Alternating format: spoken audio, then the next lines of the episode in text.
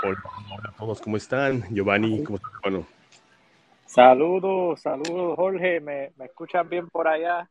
Qué bueno, qué bueno estar aquí hoy. Saludos a los que se, se están conectando, Turi, Ángela, Cindy, que está ahí.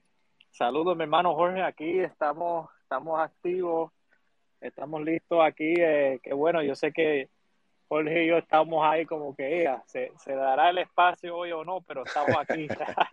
Tranquilo, hermano, estoy, estoy, aquí porque literalmente para que entienden lo que están escuchando es que yo estoy ahora mismo literalmente en el aeropuerto de Fort Lauderdale esperando un vuelo para regresar a, a, Puerto Rico y mientras tanto estoy aprovechando y aquí estoy conectado con todo otro jueves más, contento de estar ahí, aprovechar que voy a estar aquí un tiempito antes del vuelo y aquí conectando con todos ustedes otro jueves de NFT Marketing 101. Así que estamos aquí, Jorge. Sí, caray, no, qué bueno que pudiste. No, y gracias que te diste tiempo, a pesar de que estás en medio de un viaje. Hola a todos, Turi, Angela, Eric Pandilla, Cindy, gracias a todos. Vamos a esperar unos minutos más, uno o dos minutos a que se unan más personas y comenzamos este espacio donde vamos a hablar sobre cómo crear las claves para crear una marca y, y se va a poner buena la, la, conversación. Este puede que sea un espacio un poco más corto de, de, lo convencional, pero sin embargo la plática va a estar amena e informativa. Esperamos que sea informativa para todos ustedes, pero en unos minutos comenzamos. Si pueden, si nos harían el favor, por favor, de, de, de compartir el espacio, los agradeceríamos demasiado, pero en dos minutitos comenzamos. No, así es. No, sí, gracias a todos los que están aquí. Eric Padilla, que, que está aquí, entró ahora. No, gracias a todos. Si pueden compartirlo, sería excelente. Perdona, sería excelente. Y eh, estamos aquí para poder añadirle valor y, y, hablar sobre cómo crear una marca, como dice Jorge.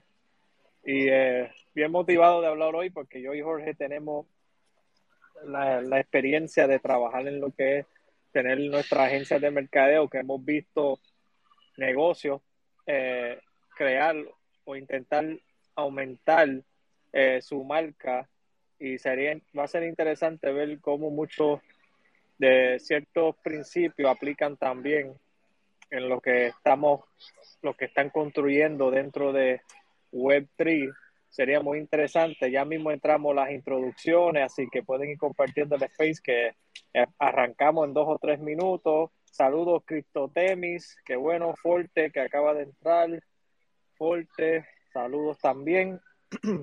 Se van sumando, Bruno, qué bueno, qué bueno, Bruno. Eh, NFTMX, qué bueno, qué bueno. Saludos, qué bueno que siguen entrando ahí, conectando poco a poco. Eh, no se han perdido nada, estamos a punto de arrancar, así que pueden seguir compartiendo el space y ya mismo arrancamos, como mencioné ahorita, eh, Jorge, Jorge, tenía Jorge un poco nervioso hoy, ya que ha estado, esta semana ha estado, ha estado viajando y pues literalmente ahora mismo estoy en el aeropuerto de Fort Lauderdale que tengo como unos dos horas, tres más para el, para, para el vuelo hacia, hacia Puerto Rico, pero estamos aquí presentes para, para hablar con todos y, y dialogar. Eh, así que eh, logramos poder conectarnos, todo está bien. Fue un viaje muy interesante que estuve en Chicago, muchas muchas cosas buenas que yo, yo sé que vienen por delante, pero esta conversación de hoy también va a ser muy buena con, con Jorge y yo aquí otro jueves más. Así que gracias a todos por estar aquí. Eh, ya mismo arrancamos, Jorge hoy las claves para crear Así una es. marca. Va a estar buena la conversación y si en unos momentitos comenzamos.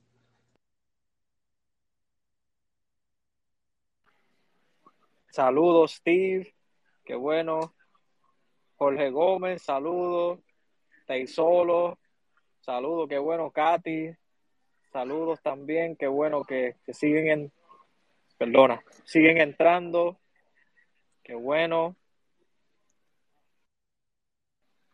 Bienvenidos, bienvenidos al, al espacio de NFT Marketing 101. Hoy vamos a hablar sobre las claves para crear una marca, así que qué bueno que eh, están diciendo presente hoy y arrancamos en un, en un minuto ahora, así que pueden compartir el espacio para que entonces así podemos tener personas aquí y arrancar, que el de hoy va a ser quizás un poco más corto, aunque eso va a depender, ¿verdad, Jorge? Que si se motivan al final y pues eh, nos dan unas preguntas o tienen, pueden aprovechar, ¿verdad? Y hacernos así es, así es. De hecho, esta vez vamos a dar la información que tenemos.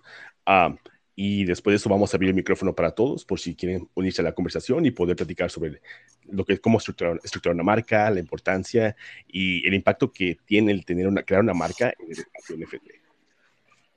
Exacto, ¿no? Y si sería interesante también escuchar si hay personas aquí que han, eh, bueno, si no me equivoco, yo no quiero, no quiero ponerle presión, pero si no me equivoco, yo tuve una conversación con Bruno en persona en Los Ángeles, en el, en el, en el evento de Hola Metaverso. Yo sé que Bruno, creo, si no estoy equivocado, Bruno estaba haciendo una, una marca, si no me equivoco. Bruno quizás tenga algo para compartir en sus experiencias mientras él ha tratado de ir creando, crear su marca y expandirlo. A lo mejor le tenga unos pensamientos, no sé. Sería bueno eh, quizás escuchar un update de él, pero no hay presión, Bruno. Si quieres, lo haces. Si no, lo, lo, podemos continuar por DM o en otro momento. Pero yo sé que me recordé de eso de momento cuando vi a Bruno. Lo aventaste a la guerra sin fusil, hermano. Pero sí, Bruno, si quieres, si quieres unirte y conversar con nosotros, nada más a ratito nos mandas un request para subirte y poder este, hablar al respecto. Pero sí, estamos ahorita ya un, un, minutito más y comenzamos, chicos. ¿Y qué tal, hermano? ¿Fuiste a, a estabas en, ¿dónde, perdón, en Chicago? Sí, bueno, tuve una, semana una semana en Tampa hace como 12 días y después esta, estos últimos 10 días estuve en Chicago, todo, todo el tiempo trabajando remotamente, pero como que ese balance eh, que es interesante, ¿verdad? Estoy como que trabajando, pero a la vez tengo la familia, amigos, personas llamándome, tratando de también hacer otras cosas, pero logramos la, la mayoría de, los, de los objetivos y eh, fue un buen viaje. Vine con otra per perspectiva de, de, muchas de cosas que se pueden ir trabajando en cuestiones de conexiones, en cuestión de otro tipo de negocio. So, estoy contento por eso. Qué bueno, qué bueno, nos da gusto. Mucho gusto, hermano. Y qué bueno que cansaste. Sí, ya estaba sudando un poquito. Dije, ching, voy a tener que meterme y decirle a todos que se va a tener que posponer el espacio un poquito. Pero mira, hiciste tu magia y llegaste a tiempo. Muchas gracias por eso. Eh, no, no, estamos aquí agradecidos, Jorge, y siempre vamos a tratar de dar lo mejor para, si, por eso te dije cuando mencionamos la hora, cambiamos un poco la hora y cuando lo cambié yo dije, aseguré que eso fuera una hora que fuera posible yo conectar y así mismo todo salió como se supone para que pudiera conectarme, así que Vamos a arrancar entonces, Jorge. Gracias a todos los que están aquí. Pueden compartir el espacio. Ahora sí estamos arrancando, así que puedes compartirlo y vamos a ir arrancando con el tema de hoy de claves para crear eh, tu marca o una marca. Así es. Vamos a empezar por lo elemental. Vamos a presentarnos para aquellos que no nos conozcan. Mi nombre es Jorge Pérez. Uh, estamos ahí también con Giovanni. Ah, Giovanni y yo tenemos un background muy similar. Ambos tenemos agencias de marketing en la vida real. Uh, yo en este momento mi agencia la estoy transicionando a una agencia de Web3, pero también tengo mucha experiencia en todo lo que es e-commerce y desarrollos de marcas y marketing. Um, Giovanni, ¿te quieres introducir, hermano? Sí, gracias, Jorge. Sí, exacto. Como dice Jorge, tenemos ese, esa, esas cosas similares, muy similares en lo que es eh, los dos somos dueños de agencias de mercadeo. Eh, yo eh, también he, trabajado mucho en lo que es e-commerce, pero específicamente en la área de tiendas de Amazon y eBay y en el lado de retail y online arbitrage. Eso ha sido, ¿verdad? Mis nichos específicamente, además de que tengo conocimiento en lo que es project management, estoy estudiando para lo que es el PMP certification y, y y también eh, soy un Scrum Master también, que me gusta todas esas cosas de manejo de proyectos y, eh, ¿verdad? Como dentro de las compañías se manejan muchos proyectos, so me gusta adquirir los conocimientos para seguir mejorando y dando más valor, así que también estoy muy envuelto en, en esa área de, de, lo que es el mundo de project management, le dicen, ¿verdad? Um, y aquí estamos también en Web3 ahora, buscando hacer, ¿verdad? Esas conexiones y, y lo que, la experiencia que, como Jorge ha mencionado, lo que hemos adquirido yo y Jorge en el, en, en el tiempo que llevamos en Web2 haciendo lo que es agencia de mercadeo, pues aplicar eh, esos mismos fundamentos y cosas que no han funcionado a lo que es Web3 y también entender las diferencias que hay, uh, porque hay muchas diferencias también entre uno y el otro y por eso hacemos estos espacios de NFT Marketing 101 para que las personas puedan eh, ir escuchando nuestras perspectivas eh, según nuestra experiencia, pero también que, que ustedes pueden aportar eh, también a, a la conversación y sus experiencias también. Así que gracias por estar aquí. Así es. Y antes de comenzar con lo jugoso de este espacio, nos gustaría hacer un disclaimer. Hay muchos factores que influyen el volumen de ventas de un producto. La información que va a ser en este espacio va a ser enfocada en branding, mercadotecnia y métodos de distribución. Nadie, y repito, absolutamente nadie, puede garantizarte un sellout. Cada proyecto es diferente, cada audiencia es diferente y por tanto cada resultado va a ser diferente. Pero ahora sí, comencemos con lo jugosito de este space. ¿Y qué te parece, Giovanni, si comenzamos creando un poco de contexto y diciendo a las personas, hablando un poco sobre cuál es la diferencia entre marketing y branding? Yo ahorita estoy a punto de subir unas referencias visuales para todos aquellos que son nuevos en este espacio. Aquí nos gusta poner referencias visuales y básicamente es como si estuviéramos dando una clase, pero no es una clase, nada más son, de nuevo, referencias visuales para que puedan irse guiando y podamos seguir la estructura del espacio.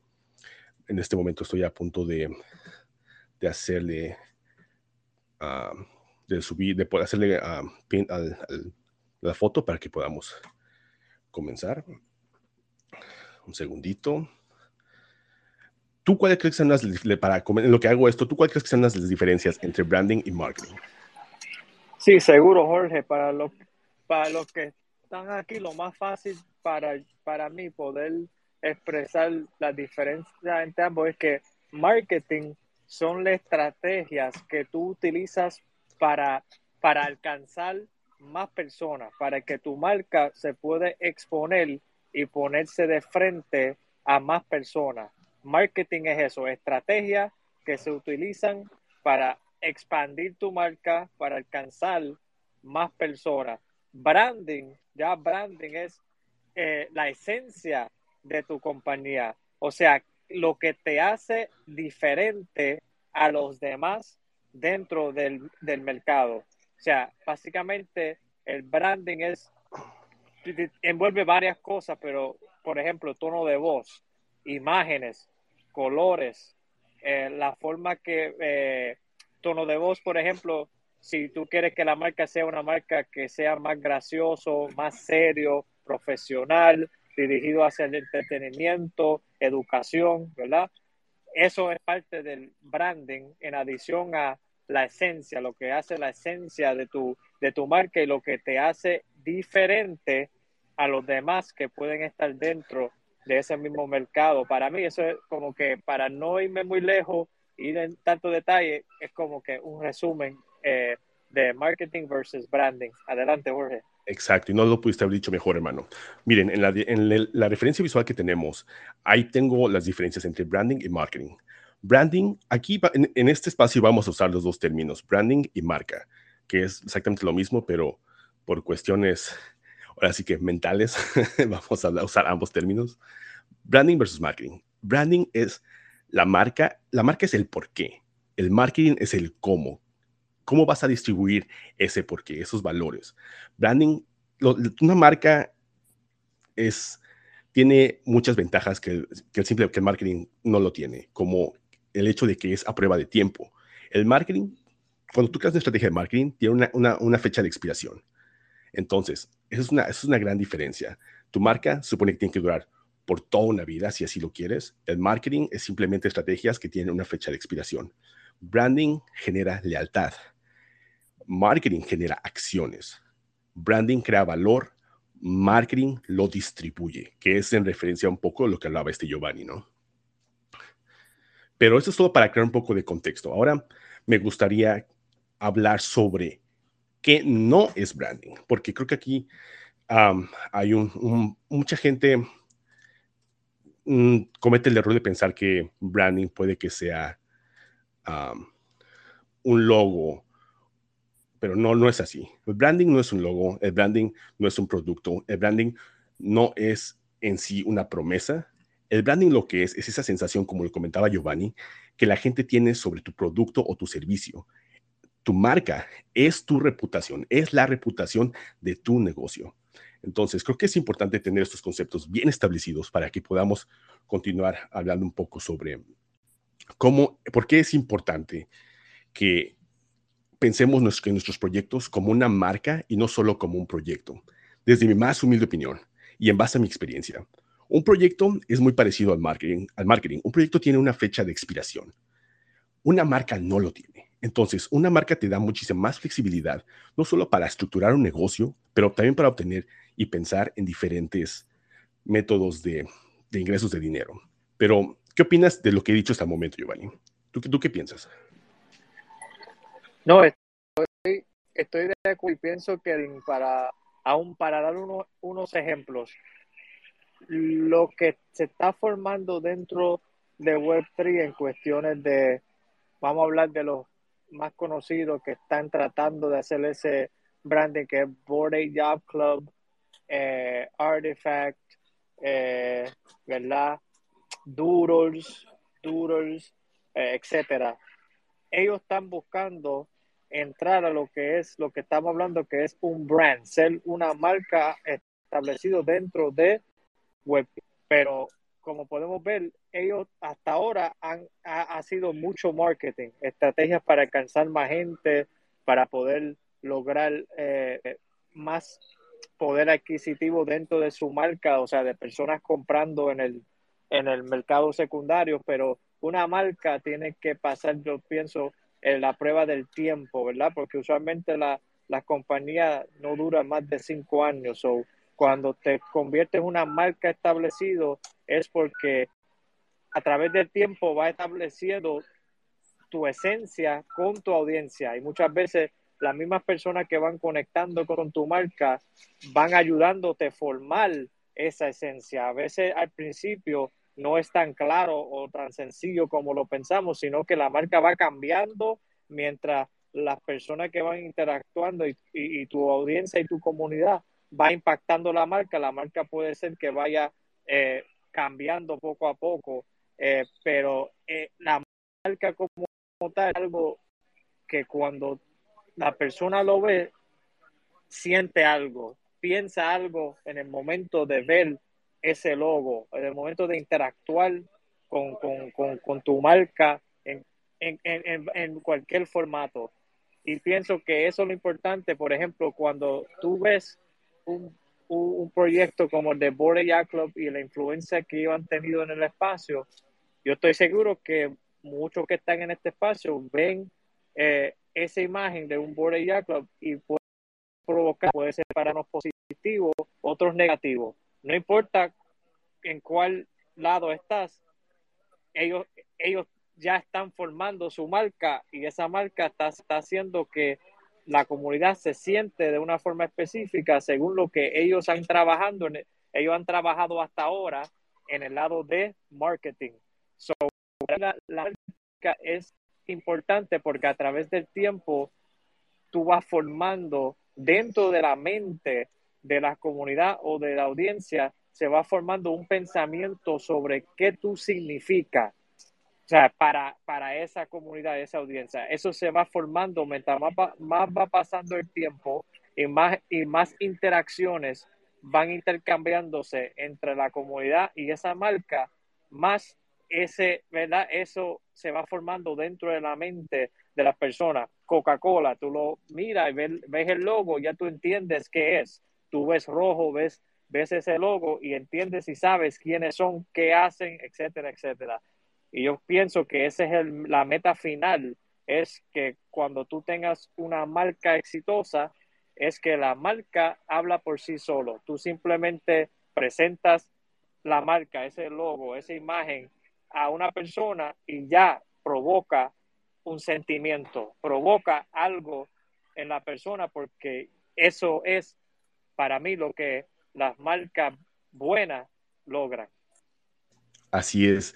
Y en base a, solo para un poco ampliar un poco lo que dijo este Giovanni, no importa que tengas la mejor estrategia del mundo sobre marketing, no importa que tengas, contrates o, o, gastes miles y cientos de millones de dólares en marketing, si no tienes una, una marca establecida que genere realmente algún tipo de emoción en las personas, vas a tener tráfico, pero la gente no va a desarrollar una lealtad con tu marca. Entonces, creo que eso es muy importante. De nuevo, marketing es el mensajero, branding es la personalidad, la persona, es aquello que va a hacer que las personas realmente razonen con tu negocio. Ahora, todo esto, eh, más adelante vamos a, mientras continuamos con la presentación, vamos a hablar cómo todo esto se ata al mundo de los NFTs o el mundo de la Web3, porque recordemos que en el mundo de la Web3 no solo son proyectos de, PF, de Profile Pictures, también tenemos startups con negocios que están creando utilidades o herramientas para la Web3. Entonces, todo esto es muy importante y un poquito más adelante vamos, se va, todo va a tomar un poco más de sentido, pero recordemos, nada más para, de, manera, de manera breve, marketing es el mensajero, branding es la personalidad, lo que va a hacer que las personas razonen y quieran pertenecer a esa marca. Una de las cosas más difíciles para una marca o un proyecto en sí es crear una narrativa una narrativa que le permita a las personas entender ese mensaje. Si tú tienes una narrativa bien establecida, te va a ser muy difícil poder estructurar tu mensaje y hacer que las personas razonen con él. Entonces, estoy a punto de subir una, la siguiente imagen. Uh, Giovanni, ¿te aparece? No estoy seguro. A mí no me deja ver las imágenes que estoy subiendo, pero es de arquetipos de marca. Lo veo, lo veo, sí. ¿Sí aparecen? Ok, perfecto. Ok, un poco de contexto. ¿Qué es un arquetipo? Eh, bueno, para empezar, los arquetipos de marca son, son, es una herramienta que utilizamos mucho en mercadotecnia cuando está, o en, el proceso, perdón, de crear una marca, porque nos permite crear esa fundación de los valores que son base para nuestra marca, para nuestro mensaje. Es como la, estos valores crean estructura de la mar, de nuestro mensaje y nos permiten no, no distraernos. ¿Qué es un arquetipo? Un arquetipo es un patrón de comportamientos de un ser humano y son muy útiles para nosotros como marcas porque nos permite aprovechar las emociones humanas, porque todos podemos identificarnos con alguno de estos arquetipos. Si, pueden ver la imagen, tenemos arquetipos como el explorador, el mago, el héroe, el amante, etc. Y ahí, si se dan cuenta, puse un pequeño ejemplo. El ejemplo es Nike y vamos a indagar un poquito más sobre, sobre Nike y por qué y cuál es el arquetipo de ellos para que podamos entender exactamente cómo es que este tipo de arquetipos nos pueden ayudar a entender en dónde, en dónde podemos catalogar nuestra, nuestra marca o nuestro proyecto y poder comenzar a desarrollar una narrativa en base a esos valores que van a ser el núcleo de nuestro, mensaje. La siguiente, la siguiente imagen que voy a subir es un ejemplo de Nike y por qué ellos caen dentro del arquetipo del héroe. ¿Te aparece Giovanni? No, no estoy seguro si puede, si aparece ya arriba. Sí, están, yo lo veo, están apareciendo ahí. Ok, perfecto.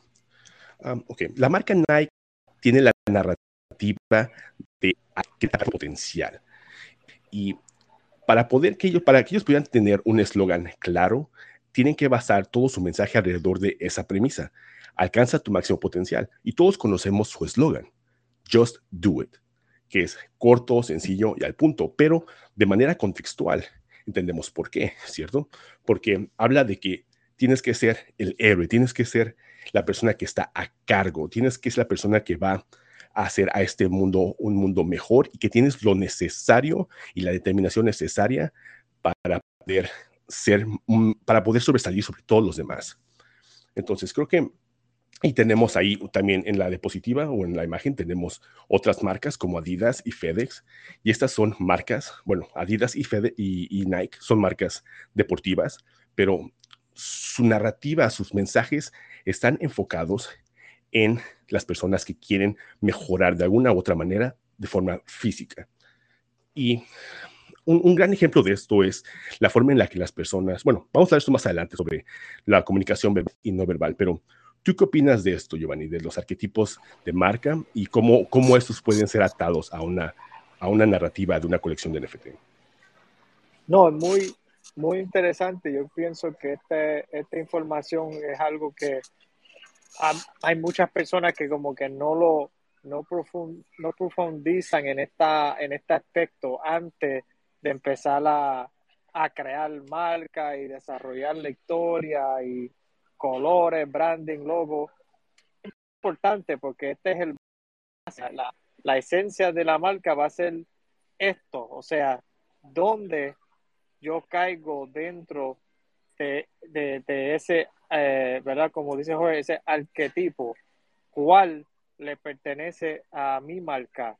Por ejemplo, yo automáticamente en lo personal, que, ¿verdad? En lo personal, yo caigo como persona, como individuo, en el de Sage, ¿verdad? En el de Sage, en, en el de querer adquirir entendimiento y understanding. Eh, pero como tú, dijiste, Nike cae bajo hero, héroe, porque su esencia es que ellos están representando atletas y estos atletas a través de sus talentos pueden ser ejemplo y convertirse en héroes, que pues donde Nike descubrió esto y fue uno de sus grandes éxitos fue con lo que muchos conocen Michael Jordan, ¿verdad? Uno de los mejores de, de, los tiempos de baloncesto. Para mí sería el mejor, pero eso es otra conversación que no vamos a discutir eh, porque yo sé que hay quizás unos por ahí que son Kobe, otros que son LeBron, pero esa, esa es otra conversación. Pero, pero, ¿ves? Pero Nike identificó que su journey, su, su equipo es héroe, porque dentro de su marca ellos quieren enfatizar que los atletas, ¿verdad?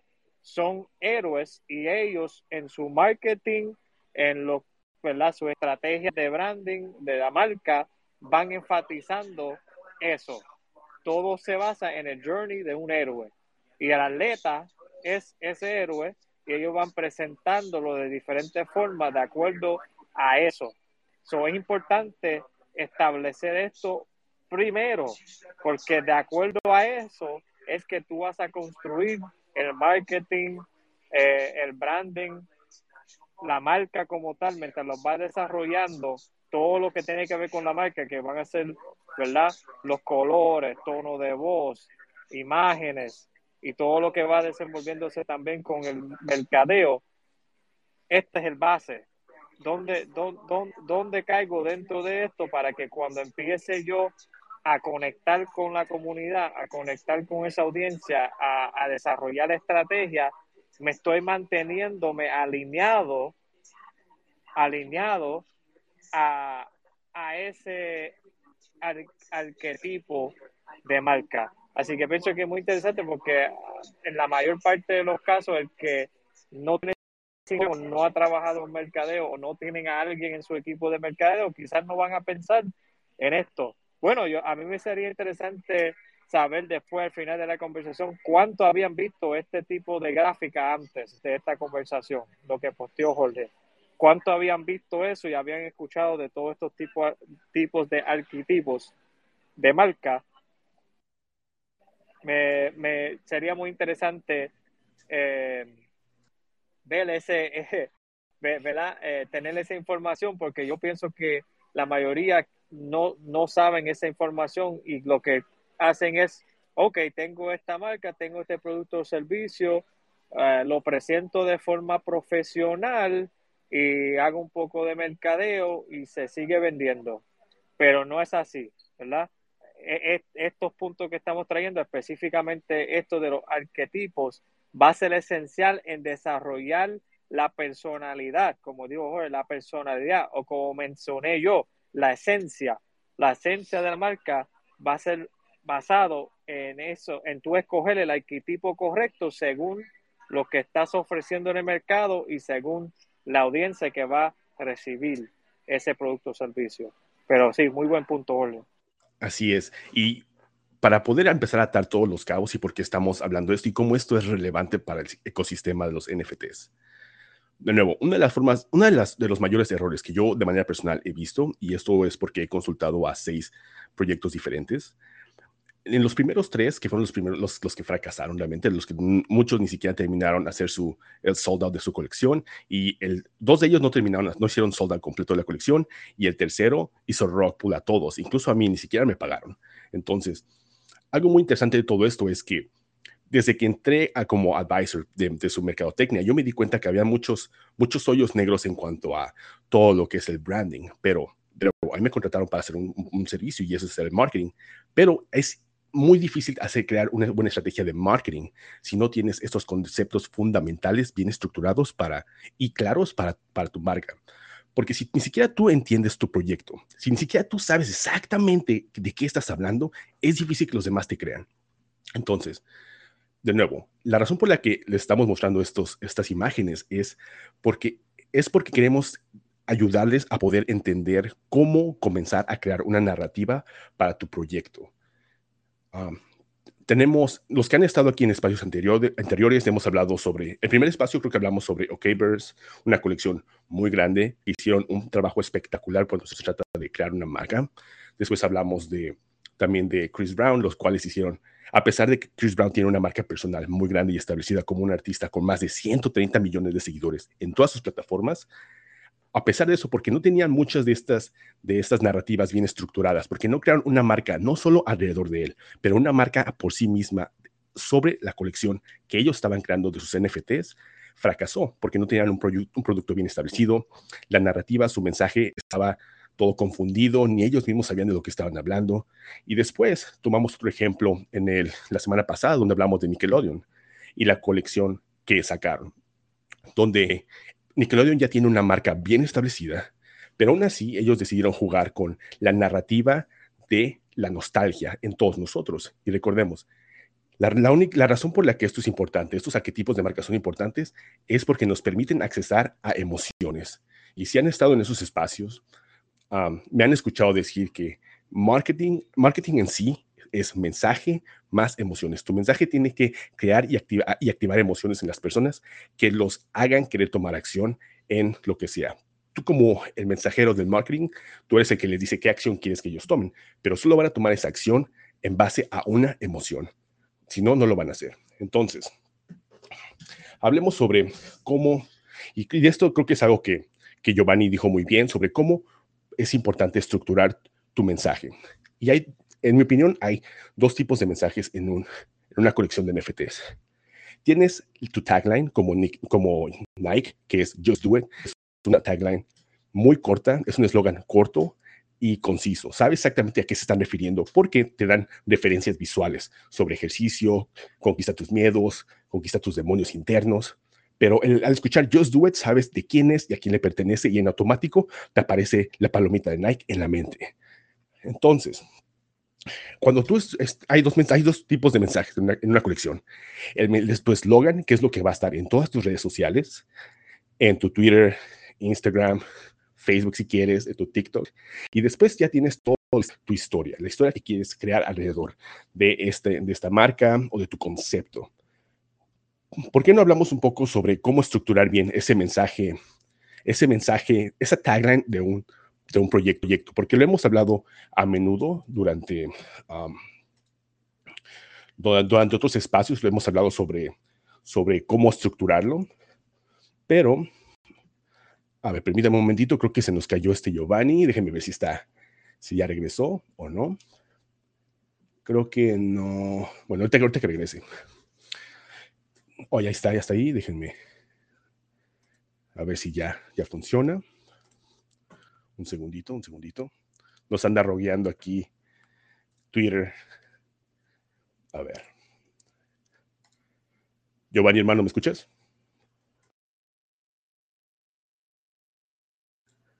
Giovanni, Giovanni. Me escucha, Jorge, perdona, sí, me, me, me, rogué, me rogué un momento ahí, me deja saber si me escucha ahora, pero creo que ya estoy de vuelta. Oh, perfecto, perfecto. Nada más quería asegurarme de que ya estuvieras aquí otra vez pero genial. Ah, me quedé, estaba, estaba platicándoles sobre cómo es importante. una colección tiene dos mensajes, ¿no? Que es tu eslogan, esas no más de tres oraciones que tienes que poner en todas tus redes sociales y la, historia que tú vas a crear alrededor de tu marca o de tu proyecto o de tu concepto. ¿por qué no hablamos un poco sobre qué, es, qué, qué, conlleva esas tres oraciones? Y Giovanni creo que hizo, hizo un, gran, muy buen ejemplo al describirlo, porque aquí en espacios pasados tuvimos a la magnífica Lucy, que es una gran artista, y ella tuvo el valor de subirse aquí a stage y nos, nos pidió un poco de ayuda sobre cómo modificar su, su, su tagline, las primeras tres oraciones de su proyecto, porque recordemos que los seres humanos tienen un nivel de atención muy corto, muy, muy, muy, muy, muy, muy, muy, muy corto. Entonces, hay muchos proyectos que cometen el error de poner información que es innecesaria. Sé que es importante para el ADN de su proyecto, como por ejemplo, hay personas, hay, no sé, personas que dicen que es un proyecto creado por una familia o es un proyecto que es que está creado o está dirigido por una mujer, lo cual es muy bueno y me da gusto, pero recordemos que el espacio, el tagline es para atraer la atención de las personas, para que después ellos puedan interactuar con tu marca y ahí es donde ellos pueden ver, oh, wow, una mujer es la líder de este proyecto o es una familia la que está creando este proyecto, etcétera. Pero, Giovanni, ¿qué opinas sobre qué tú qué crees que, cómo puede alguien estructurar estas primeras tres oraciones de un proyecto? Sí, eh, yo la forma que lo explico cuando estoy haciendo algún tipo de consultoría, incluso aquí mismo en los espacios, lo, cuando lo tuvimos con esa conversación que mencionaste con Lucía, fue muy interesante y muy bueno. El que yo, el que yo utilizo es fácil, es así, mira, tienen que recordarse mantenerlo en dos o tres oraciones y vas a contestar dos preguntas si contestas esas dos preguntas y logras contestarlo, eh, ¿verdad?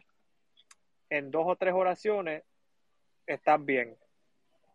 El por qué y cómo. Eso es lo primero, esas dos preguntas. El por qué y el cómo. O sea, por qué existe mi marca y cómo voy a añadir valor. Cómo te voy a añadir valor a ti como persona que va a ser parte de la comunidad, usuario, etcétera. ¿Por qué y cómo? Aún, aún voy más allá. Usualmente uso esta oración para ayudar a las personas a poder, ¿verdad? Formar la oración más fácil. Vamos a suponer si es un proyecto mío, y digo, mi proyecto de Giovanni NFT existe para ah, y entonces después de ese para es que tú vas en eh, esos dos o tres oraciones con el por qué, ¿verdad? Y el cómo. Mi marca existe para, ah, entonces dos o tres oraciones máximo que describe por qué tu marca existe y cómo la marca le va a añadir valor a, las personas. Ese para mí ha sido la fórmula más, más sencilla para tú poder hacerlo, mantenerte dentro de las dos o tres oraciones y mientras contestas esas dos preguntas y lo mantienes entre dos o tres oraciones, eh, debes poder eh, formalizar, formalizarlo bastante rápido y adecuadamente. Así es. Y recordemos que la única manera en la que tú puedes entender o poder llegar a este punto de poder simplificar tu mensaje en dos o tres oraciones es porque tú realmente sabes cuál es la narrativa que tú estás creando, que tú quieres crear para tu proyecto. Ahora, un ejemplo de esto, y esto creo que es una gran manera de poder hablar del siguiente tema, que es, es la comunicación verbal y no verbal. Vamos, voy a dar un ejemplo, por ejemplo, el ejemplo de Red Bull, ¿no? Red Bull tiene una narrativa de energía, pero ellos nunca realmente ves, no ves un comercial donde ellos te hablan o te, te hablen o te digan, eh, vas a si tomas esto vas a tener energía. Lo que ellos hacen es utilizar mensaje no verbal. Lo que ellos hacen es promocionar atletas haciendo deportes extremos, deportes que muchos de nosotros nos gustaría participar, pero no lo, no, no, lo haríamos porque se requiere un cierto tipo de persona. Entonces, ellos siempre toman fotos, las fotos o todos los patrocinios que ellos hacen es de personas o de atletas que están desarrollando un deporte a un alto nivel. Eh, todo eso son mensajes, es, parte de su mensaje no verbal. Y nosotros en cuanto vemos a un atleta haciendo algo loco, es muy difícil no, no, no relacionarlo, correlacionarlo a Red Bull o a este tipo de deportes extremos. Entonces, ahora hablemos, ¿quieres hablar, Giovanni, un poco sobre el mensaje verbal y el mensaje no verbal antes de que uh, continúe? Sí, para mí los dos tienen importancia para desarrollar una marca sostenible a largo plazo. Necesitas dominar ambos. Verbal, porque verbal es, hay varias formas de comunicación verbal. Verbal, perdona, verbal en el sentido de escrito, sea a través de las redes sociales, emails, correo electrónico, eh, mensajes directamente a las personas, Discord, Telegram, todo eso es, yo lo, yo lo considero verbal, aunque sea escrito. Además de eso, puedes añadirle, si, ¿verdad? Cuando estás presentándote a las personas en persona o a través de video, también eso se considera comunicación verbal y eso va a ayudar a desarrollar el tono de voz, tono de voz de, de, tu marca, que es muy importante, lo que hablé al principio, que fue si tu marca va a ser algo más serio, educativo o algo que puede impactar la vida de las personas de una forma muy positiva, pero más serio, pues eso tiene que desarrollar un tono de voz y, y tu comunicación verbal tiene que alinear con ese tono de voz de la marca que tú estableciste. La otra es eh, comunicación no verbal, que pienso que es sumamente importante también porque los, los humanos, nosotros ya por naturaleza y psicología, las imágenes eh, están vinculados eh, a nuestra memoria y nuestra memoria, según imágenes que nos provocan más emociones, positivos o negativos, se van registrando y grabando más fácilmente a tu memoria. Por, eso tú ves que hay, hay momentos de tu vida que, que, que tú, no, tú no te recuerdas como que de todos, de todos los momentos, de todas las escenas de tu vida, tú, tú no te recuerdas de todos los detalles. Pero mira qué cosa, que las, los momentos más felices o los momentos más fuertes que no son tan positivos, que son negativos, son los que se quedan grabados y cuando tú te recuerdas te provocan alguna emoción, tristeza, alegría, emoción, etcétera. Y es por eso, así funciona la mente.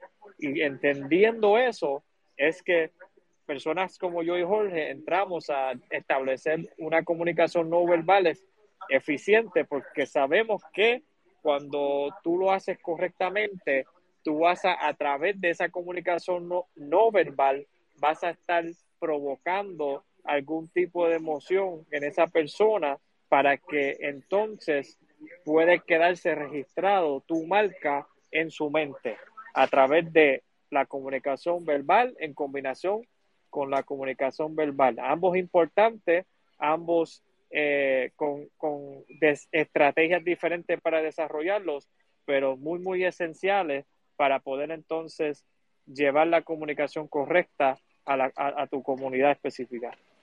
Así es, para que tú puedas tener un mensaje bien estructurado y lo puedas difuminar a través del marketing, tienes que crear una marca. Para que tú puedas tener una marca, tienes que tener bien establecida esa narrativa que va a ser la fundación de esa marca o proyecto que tú quieres llevar al mundo. Pero aquí hablemos un poco sobre las definiciones en sí tangibles de la comunicación verbal y la comunicación no verbal. La comunicación verbal es básicamente todo aquello que expresamos a través de palabras, ¿no? Hacia escritas o, por el medio de la voz. La comunicación no verbal son, todo, es, son todos, todas las imágenes, todo aquello que podemos transmitir a través de gestos, incluso el lenguaje corporal, pero en una marca en sí o en el mundo NFT estamos hablando de todo lo que la gente puede literalmente ver con sus ojos. Tu, tu marca, los colores que estás utilizando, la forma en la que estás hablándole a la gente por medio de, de tus redes sociales, etc.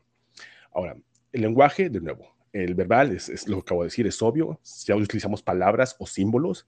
Y pues lo visual es todo aquellos, todos, todas esas imágenes, videos, etcétera, o el logo, tus colores, etcétera. Ahora, los canales de distribución. Cuando es, es comunicación verbal, puede ser oral o escrito, como lo comenté al principio. Pero cuando hablamos de comunicación no verbal, literalmente requieres que la gente ponga atención. Eh, abarca, de nuevo, todos esos movimientos, postura corporal, en caso de tu marca personal, pero en cuanto a métodos de distribución, los NFTs en sí son, es un medio muy visual. Entonces, tu comunicación no verbal tiene un impacto gigantesco en una colección. Para, de nuevo, para que puedas, y, de nuevo, los, todo lo que es todo no verbal requiere de mucha atención del usuario, requiere que lo cautives desde el principio. Todo lo que es escrito y así, no tanto. Ahora, ¿cuáles son las ventajas de una y las ventajas del otro? La comunicación verbal es rápida y el mensaje tiene que ser simple y claro, brinda la oportunidad de, corregir ciertas cosas que tal vez no, o añadir contexto, es consistente y razona con las personas y puede poco a poco irse modificando para que obtengas más atención de las personas. Ahora, las ventajas de la comunicación no verbal. Aquí hablamos sobre el hecho de que transmite emociones y sentimientos. Fue el ejemplo que les di de Red Bull. Cuando ves a alguien haciendo un deporte extremo, que se avientó de paracaídas o se todo el espacio y cayó en paracaídas en medio de la nada, te da emoción, te hace querer te hace pensar que tú puedes hacer algo similar y si te sientes un poco decaído, no tienes energía, vas y te compras un Red Bull. Eso es parte de la comunicación no verbal. Otra ventaja de la, comunicación no verbal es que complementa la comunicación verbal porque ayuda a conectar mejor con los receptores y mostrar aspectos y virtudes de la persona o del proyecto de la persona que los está, que los está distribuyendo. Entonces, recordemos que en el mundo de los NFTs, cada aspecto es muy, muy, muy, muy, muy, muy, muy importante, incluso mucho más importante que en, la, en los negocios de la vida, la vida real. Por lo mismo, porque ahora en, este, en, la Web3 o los NFTs, estamos hablando de PFPs. Sí, hay una tecnología detrás de la blockchain que estamos utilizando, pero en sí todo con aquello con lo que interactuamos y la razón por la que muchas personas compran algo es por la forma en la que se ve, por el arte, incluso por la página, si está bien estructurada o no está bien estructurada. Entonces, todo esto, todo esto, todo esto se lleva, es, es, como una cadenita. Y en sí, de hecho, a mí me gusta usar el modelo, el modelo de que, el modelo mental de que branding y mercadotecnia en sí son como matemáticas. Tienes que poner atención a una cosa, a la otra, a la otra. No puedes llegar de la A a la C sin saber antes este, lo, primordial, ¿no? Sin saber sumar, restar, multiplicar, no puedes este, entender muchas cosas. Y pues por eso que muchos proyectos fracasan, porque Branding no simplemente es, de nuevo, no es tener tu logo, no es escoger, escoger qué tipo de, de colores quieres tener, no nada más es, o oh, qué letras me gustan, me gustan las letras que son como si se viera que yo lo escribía a mano, o me gustan las letras que sean grandes, fuertes, que tengan un impacto poderoso. Branding va más allá. Y la única manera en la que tu marketing va a razonar es si tú, si, si tú tienes tu branding bien establecido. Porque de nuevo, marketing es el mensajero que va a traer a las personas y si tienes tu branding bien hecho, vas a crear lealtad, vas a crear una comunidad, porque de nuevo, el marketing te va a traer a una audiencia, tu branding la va a transformar en, en la se va a transformar en la cultura que la gente va a comenzar a razonar con ella y va a decidir quedarse en el proyecto o irse. No, de acuerdo, de acuerdo, Jorge, muy interesante. Lo que quería aportar de lo que dijiste es lo importante de cómo ven que los dos formas de comunicación tienen que estar alineados y bien pensados, ¿verdad? Porque, por ejemplo, si tu comunicación verbal está comunicando eh, una marca más serio, pero cuando empiezas a presentar tus imágenes y la comunicación no verbal, la persona lo ve como que hay un tono más de entretenimiento o más, ¿verdad? De, de, más chistoso. Pues entonces, no, si no alinean, ya nosotros como humanos, en nuestra mente nuestros mentes pueden identificar patronos, ¿verdad? Y si algo no alinea, aunque quizás nosotros mismos no lo podemos explicar, nuestra mente lo reconoce. Y tú vas a decir, hay algo como que raro, no entiendo, eh, hay algo que no cuadra aquí. Por eso es importante cuando se hace la, estrategia de comunicación verbal y no verbal, están vinculados, son hermanos. O sea, no tenemos que entonces desarrollarlo para que cuando tú estés, eh, por ejemplo, en tu proyecto, como dijo Jorge, si tienes una compañía NFT o tienes una compañía que está añadiéndole los NFTs a lo que tienen, pues eso es importante desarrollar cuál va a ser esa comunicación verbal y no verbal y, y qué mensaje, qué esencia tiene la marca y qué yo quiero llevar con esa comunicación para que cuando se empiece a ejecutar se mantiene esa consistencia.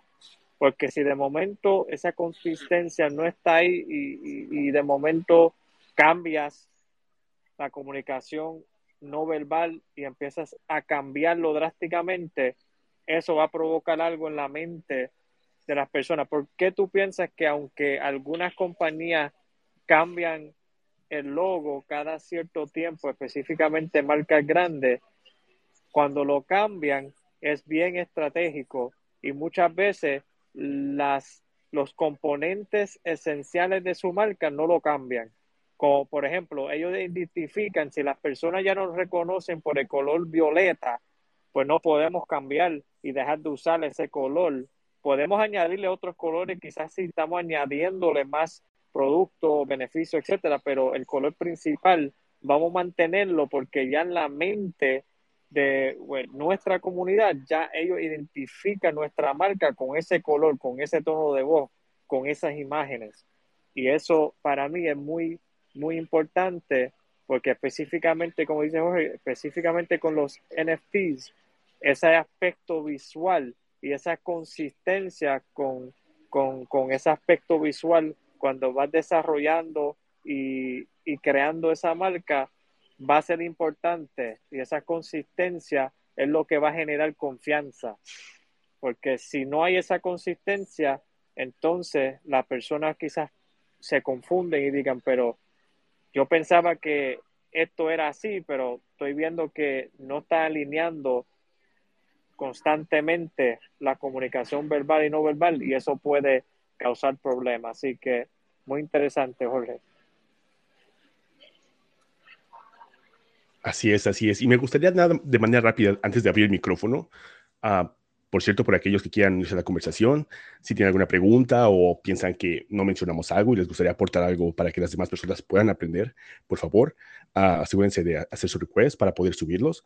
Pero antes de eso, me gustaría uh, poder hacer pin a un, a un ejemplo, una marca que creo que muchos escuchamos y que creo que podemos aprender de esto, por el hecho de que los NFTs precisamente son, unas, son un, es un medio visual este es un proyecto, fue un proyecto que revolucionó mucho en, en cuanto, o hizo mucho ruido en el, en el, ámbito de los NFTs por el mismo hecho de que nunca se había hecho algo similar como esto y nunca, había visto nunca había habido un equipo que se comprometiera tanto con el branding de su proyecto o, de este caso de su, de su marca. Uh, voy a ver si lo puedo poner en este momento. Un momentito. Uh, creo que ya lo subí. Ok. Es, el proyecto es Goblin Town. Es un proyecto básicamente de, de troles, unos troles chiquititos, pero el hecho de la, forma en la que ellos crearon su narrativa, en el, en, cuando se trata de arquetipos de marca, ellos embonan en lo que es el explorador, porque piensan hacer algo completamente disruptivo y diferente a todos los demás. Van a explorar un área que no se ha explorado en el mundo de los, o que no se ha explorado en el mundo de los NFTs no sé ustedes, pero yo en mi carácter, en muchas de mis carteras, bueno, una de mis carteras de NFTs que tengo de NFTs, no sé si realmente tengo NFTs o tengo un zoológico, porque tengo vacas, tengo este, patos, tengo todo tipo de animales, porque muchas colecciones hacen este, NFTs de animales, pero muy pocos se casan realmente con la historia detrás de, ello. En el ejemplo que puse, ahí pueden ver, les, les puse el link para um, OpenSea y el link de su website ahí pueden ustedes navegar y encontrar sus redes sociales, pero ellos hicieron algo muy interesante y muy innovador. Ellos hicieron lo que todo espacio tiene que hacer, crean su marca, crean su producto, pero de la nada comenzaron a unirse a espacios de Twitter. Pero no, no se unían los fundadores. Ellos lo que hacían era básicamente pretender, hacían voces como de, de troles y crearon, toda una cultura detrás de esto. Hablaban como si fueran troles, habían ruidos en la parte de atrás. Escucha, básicamente en tu mente lo que ellos estaban haciendo era activar esa sensación o esa emoción de, de curiosidad, porque escuchabas a un troll hablando al micrófono, pero en la parte de atrás podías escuchar otros troles chiquitos hablando unos con otros, como si estuvieran peleando por el micrófono a ver quién podía hablar. Después escuchabas una voz diferente, pero igual dentro de un, un este, dentro de, no, no, dentro, jugando un papel. Estaban básicamente vendiéndonos a todos la idea de que estaba unos, unos 5, 6, 7 troles en el otro lado del micrófono. Y eso es algo, es algo muy bello y es algo que realmente yo cuando lo vi, para mí fue como un cubetazo de agua fría, porque eso es algo que no se había hecho en los NFTs. Nunca había visto un, equipo que se casara realmente con la idea de lo que te quieren vender. No nada más hicieron el arte y pum, eh, aquí tengo mis NFTs, van a hacer esto, esto y lo otro. No, ellos hicieron, realmente se comprometieron a comportarse como, como si fueran troles, e incluso en, sus propias, en su propia página de, de, Twitter, um, ellos creaban spaces, pero igual, lo mismo, no decían una sola cosa, solo escuchabas a troles peleándose por, por el micrófono y tenías a miles de personas escuchando esas tonterías. Entonces, eso es muy bello y nada más quería utilizarlo como, como un ejemplo para que podamos ver cómo los, los, NFTs si son un medio no visual, pero si tú entiendes bien la narrativa que quieres, que quieres proyectar, que se va a convertir en el núcleo de tu mensaje, comenzar a estructurar tu logo, tus colores, todo lo demás, es muchísimo más fácil. Después, ya que tienes todo estructurado, eh, crear tu estrategia de, marketing, tu estrategia de integración al ecosistema o al mercado, y después tu, tu estrategia de marketing para continuar atrayendo más personas, es muchísimo más fácil, porque una vez que esto suceda, de nuevo, marketing va a ser el mensajero que te va a traer a las personas y cuando interactúen con tu marca, van a ver si razonan con la cultura o no, y de ahí en adelante, va, tus, probabilidades de éxito van a ser muchísimo más grandes. No, muy interesante, Jorge, y estoy de acuerdo, lo de Goblin Town fue interesante, volviendo al, punto anterior que mencioné, bueno, primero hay que mencionar que Goblet Town es, un caso muy específico, un caso que yo pienso que es una es un proyecto que, te tomó un riesgo grande, ¿verdad? Porque la realidad es que ese tipo de dinámica es hit or miss, ¿verdad? O te sale sumamente bien, como le pasó a ellos, o te sale sumamente mal, porque en el caso de que sumamente mal sería que la persona lo vean y no le convence esa historia, eh, esa narrativa y digan, pero eso en verdad no lo entiendo, para mí eso es una tontería lo que están haciendo, no me interesa, no me voy a unir y pues olvídate de eso, esos son unos locos. Eso pudo haber pasado, pero en el caso de ellos, yo pienso lo que les ayudó fue que lo tomaron muy en serio y fueron muy determinados y consistentes con todo, con el branding, el marketing, o sea, cuando ellos, tú entrabas en la página de ellos, tenía un video corriendo, el arte era un arte eh, para mí feo, pero feo en el sentido de que era consistente, o sea, era un arte que lo mantuvieron, esa, esa consistencia de esa eh, comunicación no verbal fue constante en su página, en las redes, eh, la forma que ellos desarrollaron cómo escribir como goblins, que ellos escribían, escribían bien diferente, eh, lograron con eso, con esa pensar bien lo que iban a hacer, eso lo ayudó a poder entonces crear un ecosistema donde las personas pudieran entender lo que querían ellos lograr, que para mí era más como que un estilo de entretenimiento, como que no era, no era, no era algo tan era que mira, entra en nuestro mundo de fantasía, comparte con nosotros, sea, sea chistoso, venga a los espacios, eh, algo muy, muy, muy diferente a todo lo que había en ese momento. Y pienso que eso fue lo que ayudó y además de que lo, cuando ejecutaron la página web, las redes, la comunicación verbal y no verbal, todo estuvo alineado y bien planificado. No era, aunque se veía como que un poco loco, ¿verdad? Las cosas que estaban haciendo con, dentro de los espacios, realmente cuando tú analizas la ejecución del proyecto en cuestión de la página, las redes, cómo organizaron todo, lo ejecutaron muy bien y por, para mí por eso fue que eh, lograron lo que lograron, porque lograron presentarle este mundo de fantasía a las personas y abrirle las puertas y decir, mira, si quieres pasarla bien, algo diferente, pues aquí estamos, esto no es nada serio, esto es para vacilar y este es nuestro mundo, este es el mundo que estamos creando y si quieres ser parte de y te interesa averiguar más, pues aquí estamos. Y pienso que como fue bien ejecutado, eh, todo lo que hemos hablado en este space eh, sobre la marca, ellos, ellos lograron entonces, yo lo considero como tal una marca, pero sí considero que la forma que ellos ejecutaron la estrategia de marketing y sus imágenes y página web lo, lo ayudó muchísimo y eso lo pueden coger personas como un ejemplo de, porque cuando tú lo ves, tú dices, eh, yo podría hacer algo mejor que eso, un proyecto con mayor beneficio, pero eso no es el punto, el punto es que ellos lograron desarrollar esa comunicación verbal y no verbal dirigido hacia, mira, esto es nuestro mundo, esto es algo diferente para entretenerte y entra a nuestro mundo para que tú puedas ver lo que, lo que queremos hacer aquí y fue algo donde pudieron eh, llamar la atención a través de esas diferentes estrategias y, y la buena ejecución de las redes y, y, ellos entrar en la historia y, y ellos tomarlo en serio. Aunque no era algo tan serio, ellos lo tomaron en serio en cuestión de la ejecución y la consistencia. Y yo pienso que eso, eso es muy importante. Así es, y creo que para finalizar un poco lo que queremos eh, platicar y para todos aquellos que quieran unirse a la conversación o si tienen algo que platicarnos, que decirnos, tienen algo que, tienen algo que puedan aportar, por favor pidan un recuerdo. Pero, pero lo interesante del mundo de los NFTs es entender que las posibilidades son infinitas.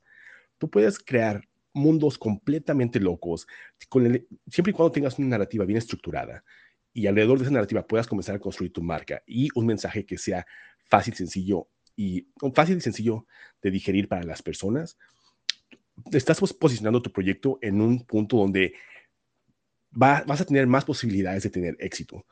Hay, de nuevo, hay muchos proyectos, hay cientos de proyectos que están saliendo al mercado todo el tiempo, pero creo que solo aquellos que realmente entiendan que aquellos proyectos que van a que se convierten en una marca antes de salir al mercado van a tener más posibilidades de salir de, sobresalir, perdón, por el hecho de que cada vez más y más y más todos los usuarios, todas las personas que estamos en la Web3, nos estamos convirtiendo en usuarios más sofisticados. Entonces, ya no vamos a caer tanto por esos proyectos que solían llegar de la nada y hacer rock pool. Ya todos estamos un poco ciscados y sí, va a haber más gente que entra al ecosistema, pero creo que todos estamos haciendo un buen trabajo al educar a las personas. A la gente no pertenece mucho, no, no se queda mucho tiempo en la etapa inicial de la curva de aprendizaje. Entonces, si tienes un proyecto, ojalá que eso te pueda servir, te haya sido de utilidad. Crear una marca no es fácil, pero si tienes los elementos adecuados, vas a poder posicionarte en un punto donde si viene el tráfico de gente, si, realmente tu marca se posiciona en un lugar o se, se, pone frente a los ojos adecuados, las posibilidades de que tengas mucho éxito van a ser superiores, porque recordemos, tu colección o tanto tu marca personal o tu negocio en la vida real, hoy actualmente están a 2, 3, 4, 5 o 8 tweets o retweets de alguien para que esté frente a la persona adecuada y esa es la persona que tenga tales miles de seguidores o millones de seguidores y te haga un retweet y tu vida o tu marca o tu proyecto cambie para siempre. Entonces, es bueno estar preparados en caso de que esto suceda. No sé si alguien quiera subirse o pedir un request o, Giovanni, ¿qué piensas? No, sí, en confianza eh, estamos abriendo los micrófonos, así que si quieren comentar algo, tienen una pregunta específica, pues sería excelente poder eh, escucharlos, aunque sea quieren saludar o lo que sea, pues estamos aquí. Eh, sí, como, como dice Jorge, yo pienso que ser empresario como tal o, estar al frente de cualquier tipo de compañía, sea, y estamos aquí hablando de una marca, eh, no es fácil. yo soy optimista por naturaleza, yo soy optimista, pero a través del tiempo y la vida y la lección y experiencia, yo he aprendido a ser un poco más cuando me comunico realista también, porque el optimismo también te puede llevar hacia, hacia el fracaso si, si no estás claro de los retos que puedes enfrentar en el camino, porque una marca, como dice Jorge, no es fácil construirlo, toma mucha determinación, mucho esfuerzo, incluso en, en, la mayoría de los casos requiere un buen equipo, usualmente no lo vas a hacer solo, requiere varios componentes y poco a poco diferentes eh, niveles de conocimiento mientras vas escalando esa marca en diferentes, a diferentes niveles. Um, so pienso que no es fácil porque incluso tienes que estar dispuesto a que tu visión que tuviste al inicio de esa marca, cuando lo presentas a, la audiencia, a tu comunidad, y de momento eh, te den un feedback que no te gusta, te den un feedback que no alinea con quizá lo que tú pensabas, tú tienes que estar dispuesto a decir, ok, voy a cambiarlo o voy a mantenerlo igual o, ¿verdad? Importante, al morir en el camino, cambie algunas cosas de la marca que tú no esperabas, pero quizá eso sea lo mejor para que él crezca. E, es, interesante y las marcas que logran hacer las cosas y permanecer tienen mucha, mucho éxito a través de largo plazo, porque la mayoría no llegan, no, no logran llegar a ese punto de cinco años o más.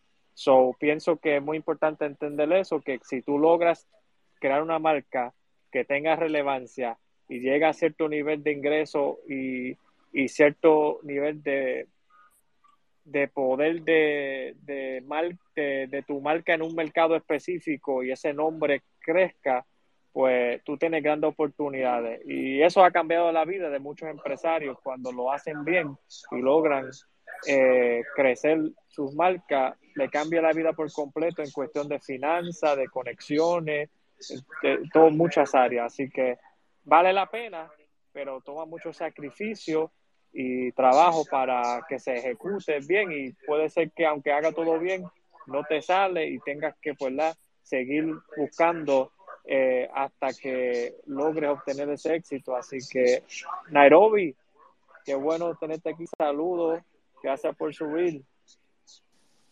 Hola, Giovanni, Jorge.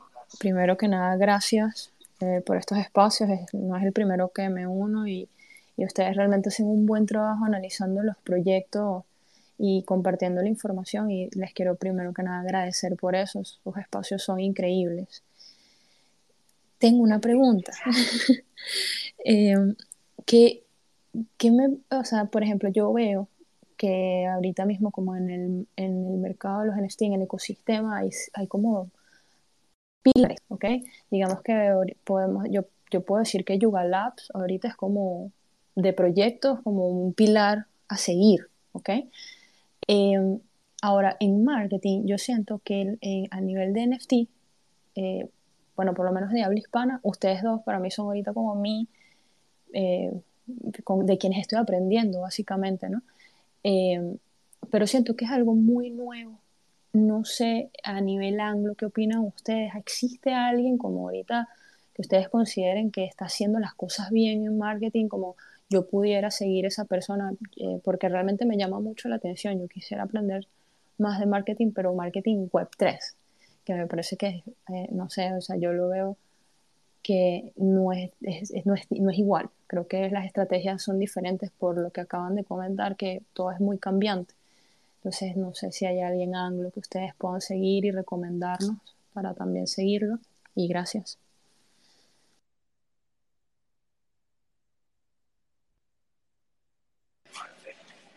Bueno, es buena pregunta, Norobi. Yo voy a ir primero y después puede ir Jorge. Así, así, off the top of my head, personas a seguir. Primero lo que tengo que decir es, sí, estoy de acuerdo que son muy diferentes lo que es Web 2 Marketing, Web 3. apenas yo pienso que literalmente ahora mismo estamos en el proceso de, de formalizar las la estrategias y formas de mercadear que, que, entre comillas, son las más exitosas. Pienso que todavía eso está, como que dice, en proceso, en desarrollo, porque el, el espacio se está desarrollando literalmente ahora y más todavía lo digo por las regulaciones y por las diferentes cosas que están pasando dentro del espacio que también puede ser que, eso va a ir cambiando cómo es que eh, el marketing y cómo es que eh, las estrategias que vayan a implementar va, va a ir cambiando mientras el espacio va cambiando. So, yo pienso que hay muchas personas que están ahora, como yo y Jorge, analizando esos diferentes cambios. Eh, off the top of my head, una persona que yo te puedo decir, te lo puedo, te lo puedo escribir después, Nairobi, te lo voy a escribir porque desde la mente ahora no, no me recuerdo exactamente del nombre de él. Uh, ahora mismo se me olvidó, pero te lo voy a escribir porque yo yo lo, lo, sigo también, pero no tengo alguien que yo puedo decir como que, ah, mira, esta es la persona que yo sigo de todo lo que es Web, web 3 marketing todavía, porque hay personas que lo hacen, pero con todo eso, la mayoría que yo he visto tienen su base en Web 2. Vienen de, como yo y Jorge, tienen un base de Web 2, pero entran y están ahora mismo estableciéndose en lo que, en lo que es Web 3. Yo y Jorge lo que estamos tratando de hacer es traerle ese aspecto, esa perspectiva según nuestra experiencia. Lo mismo que tú estás hablando, estamos tratando de como que ir trayendo lo que estamos viendo que está funcionando dentro de Web3 y, poder ayudarse e, e, esa voz según nuestra experiencia para traer valor en ese sentido. No sé si Jorge tiene alguien que puede recomendar. Ah, yo sé que, ok, adelante Nairobi y después Jorge si está ahí. No, o sea, excelente la respuesta, Giovanni, y te lo agradezco. Esperaré tu mensaje. Mi otra pregunta es algo ya un poco más filosófica. Eh, yo no tengo experiencia en marketing, ¿ok? Mi experiencia es totalmente de finanzas y eh, contable, pero como les digo, me llama mucho la atención porque creo que también Jorge lo mencionó hace un rato, como que los NFT son algo muy visual y va de la mano con el marketing, ¿ok? Entonces me llama ahora como más la atención como eh, estudiar eso. ¿Ustedes consideran que una persona se puede formar de cero para gestionar eh, estrategias de marketing web 3? ¿O se hace falta un, un background web 2? Gracias. Bueno, yo, yo soy creyente en que todos tenemos la, capacidad de aprender y, desarrollarnos en, varias áreas. Lo que, lo que va a cambiar es realmente si eso es tu pasión, primero. Segundo, tienes el tiempo para aprender eso y aprenderlo de la forma correcta y practicar, eh, tomar acción, hacer errores, volver a implementar, volver a hacer errores, aprender de esos errores. ¿ves? Y, porque básicamente eso es el marketing. El marketing es probamos constantemente porque la gente piensa, ah, pues el que sabe de marketing, pues tiene unas estrategias, implementa lo mismo y siempre le sale igual. No, eso no funciona así. Um, hay estrategias básicas que sí, unos fundamentos que hay que tomar en consideración en la mayoría de los casos, pero la implementación muchas veces va, o sea, cambia muchísimo porque incluso lo que tú piensas que puede funcionar para una comunidad específica que ha funcionado antes por alguna razón, no tienes la misma conexión y cuando cambias ciertas palabras o cierta comunicación verbal o no verbal, de momento haces un clic y ahí probando lo que se llama A-B testing, que van haciendo diferentes pruebas de contenido, de comunicación verbal y no verbal. Y cuando eso es el marketing, el marketing, el marketing es en su esencia mucha experimentación basado en experiencia previa. Eh, basado en experiencia previa, yo experimento, pero experimento con ya un conocimiento fuerte, un base fuerte para entonces poder lograr mi objetivo y llegar a cierto objetivo más rápido basado en mi experiencia anterior, más las pruebas que voy a ejecutar.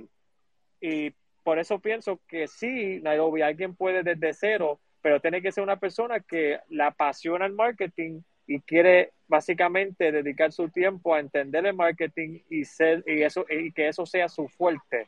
Si no es una si es una persona que es simplemente porque no quiero contratar a alguien y quiero hacerlo yo, lo puedes hacer, pero te va a tomar el tiempo que quizás vas a estar haciendo otras cosas que quizás te gustan. Si simplemente lo estás haciendo porque por necesidad, no tanto porque te apasiona o quieres aprender de eso, pues lo puedes hacer, pero quizás sea un poco más eh, retante entenderlo, te va a tomar el tiempo, lo que se llama el tiempo de tu poder dedicarle y llegar al punto de obtener ese conocimiento básico más la implementación, porque como la acabo, acabo de mencionar, eh, mucho de lo que son estrategias de marketing específicamente es mucho prueba, muchos diferentes experimentos de, ok, déjame utilizar este medio de comunicación versus este otro, versus estas palabras, estas otras palabras, mucha experimentación hasta que consigues eh, ese sweet spot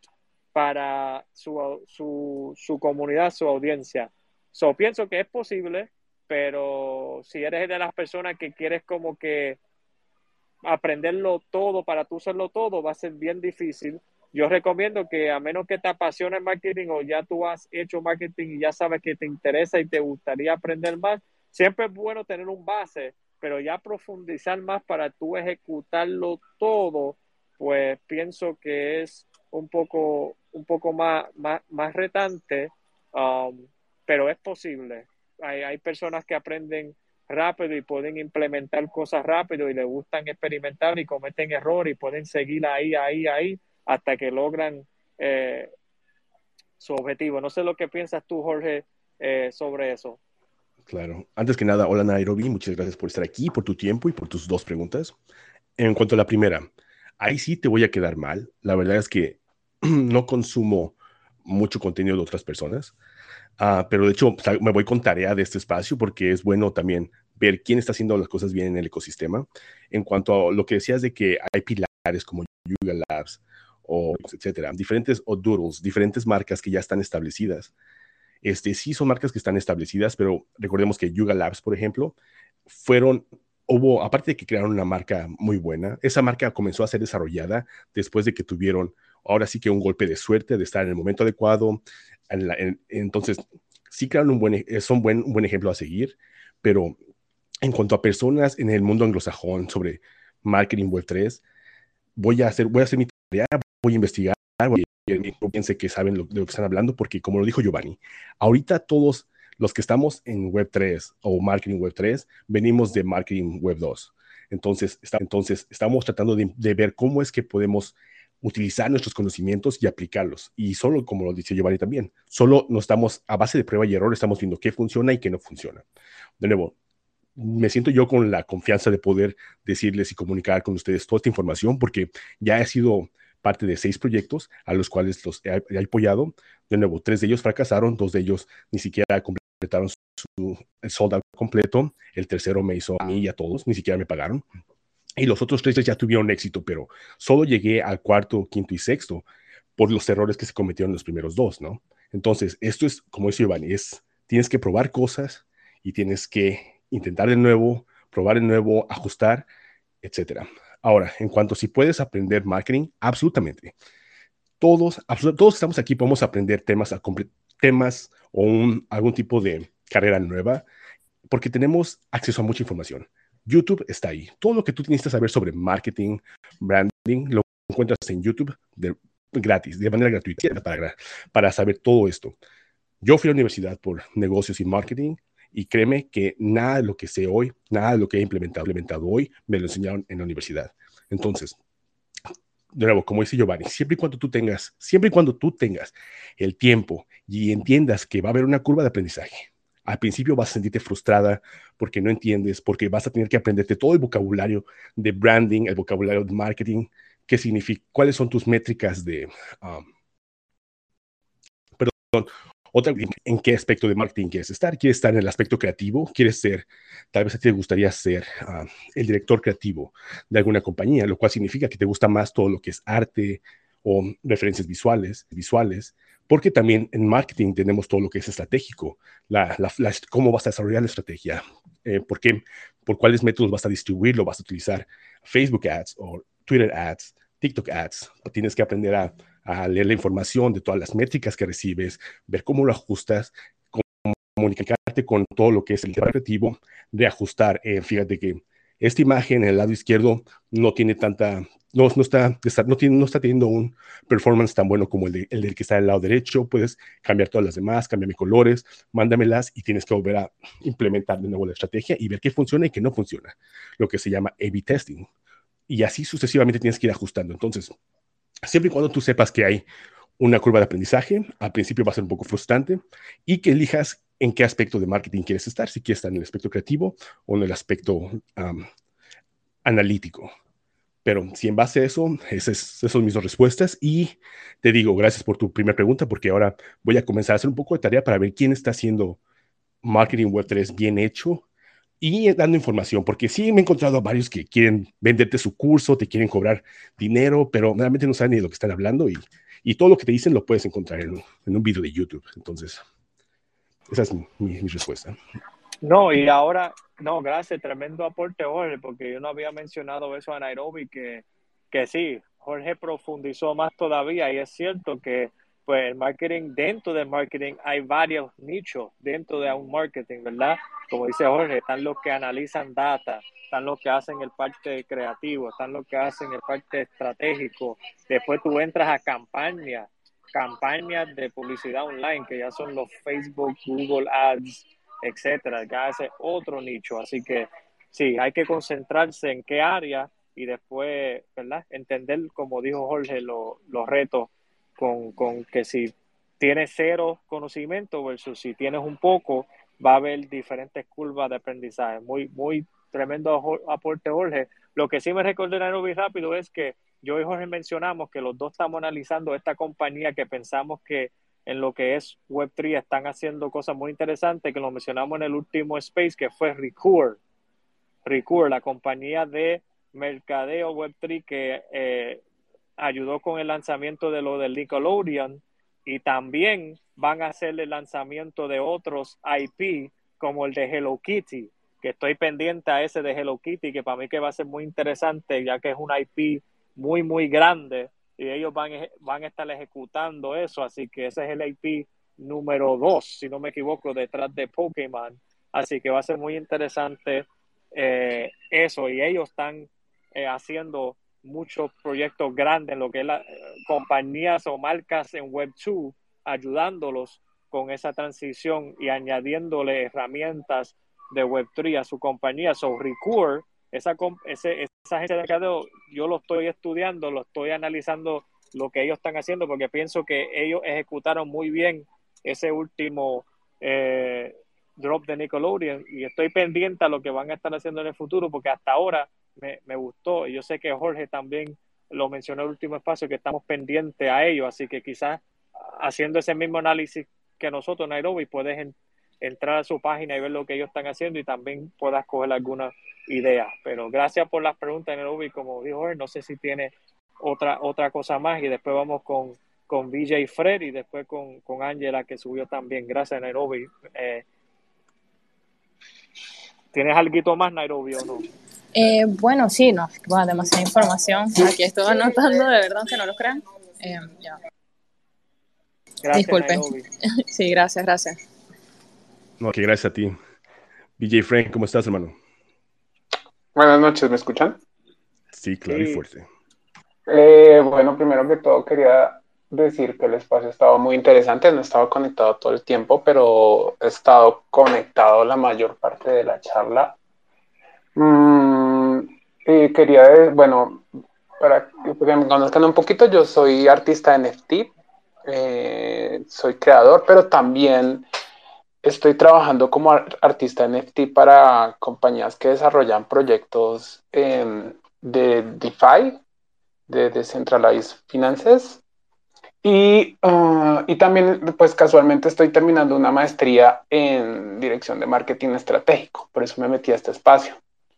Mm, eh, es muy interesante todo lo que han planteado y sin embargo, bueno, quedan como muchos huecos. Digamos que en este momento yo estoy muy metido en la parte teórica eh, porque estoy tratando como de aprender la estructura de, del marketing eh, tradicional. Y digamos que, bueno, me, surgen dos preguntas que quería manifestarles. Bueno, una, la primera es, em, como se imaginarán, estoy en la universidad, entonces me tienen leyendo los, los teóricos tradicionales de marketing, ¿no? Kotler, Keller, Ansoff, Porter. Quería saber, bueno, primero si conocen de alguna forma, eh, bueno, toda esa, toda esa teoría tradicional del marketing inventó gran parte de la, del vocabulario que se usa, de las metodologías, de las estructuras de análisis, eh, de lo que ha sido tradicional en el mercadeo a partir como de los 60. Quería saber si tienen alguna experiencia o si conocen algunos de los teóricos contemporáneos, porque es que estoy preparando un paper eh, que tiene que ver como sobre el marketing y el blockchain. Mm, em, quería ver si, algún, si, si en algún momento se han aproximado a algún teórico contemporáneo eh, que redefine algunos de los conceptos y facilite, digamos, la comunicación entre el teórico académico y también el, el, el empresario que está en la práctica. Esa es como una pregunta. Y la segunda pregunta que me surge es que mm, por, consecuencia de mi trabajo como artista NFT, yo estoy trabajando como artista NFT por encargo para compañías de DeFi que se encargan del B2C, el, perdón, del B2B. Eh, esta charla estaba como muy enfocada en el B2C. Eh, ¿Cómo analizan ustedes el desempeño del marketing en compañías de blockchain que se dedican al B2B? Eh, es decir, cuando el, cliente final no es una persona que compra alguna pieza de una colección, sino, por ejemplo, en el caso que yo estoy, eh, es una empresa de tecnología que lo que vende son desarrollos de blockchain para otras empresas, algunas de las cuales son, por ejemplo, proyectos de NFT, pero no, no, no atienden a clientes consumer, pero sí a business to business. Eh, he encontrado muy poquita información sobre el business to business, el mercado de business to business para blockchain, eh, porque casi todo siempre está centrado en el business to consumer. Entonces, pues también quería ver si conocen algo sobre eso o, o si se han, se han, mejor dicho, se han visto enfrentados a esa, a esa parte del, del negocio del Web3 que es eh, eh, cuando el cliente final no es un consumidor, que es quien compra piezas de NFT, sino cuando se venden tecnología entre empresas o soportes o lo que llamaríamos materia prima de tecnología en blockchain. Y sí, cuando el negocio es más centrado en el B2B que en el B2C. Entonces, pues nada, les agradezco cualquier cosita. Ya.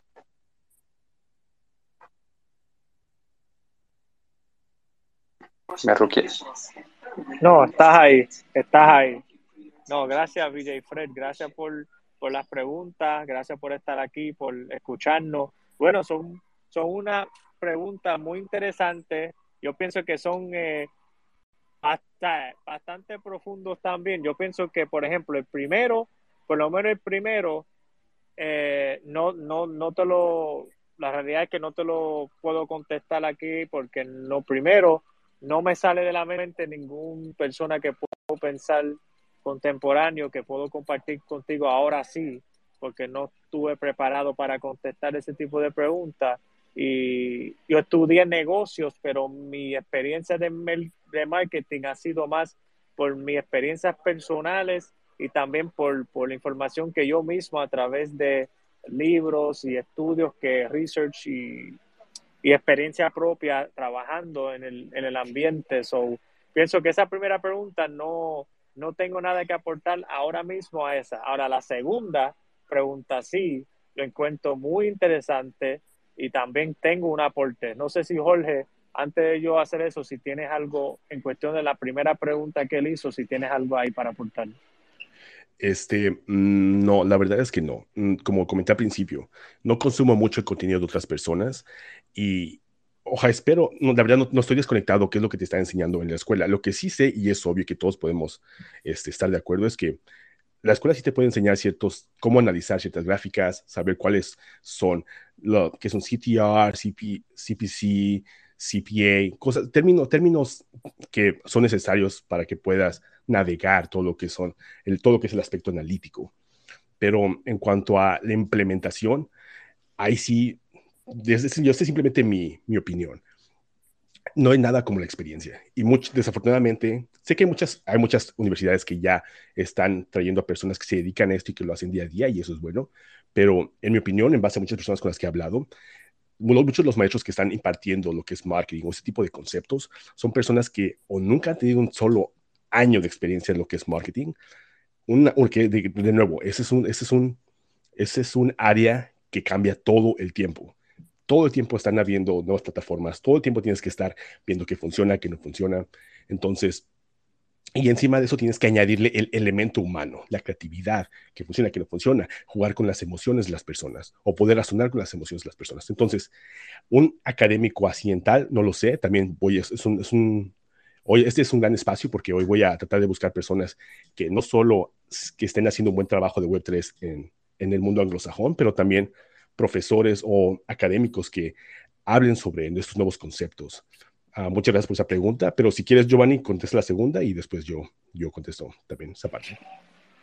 No, gracias, Jorge. No, y, en base a esa segunda pregunta, Villefred, creo que muy interesante la pregunta sobre B2B.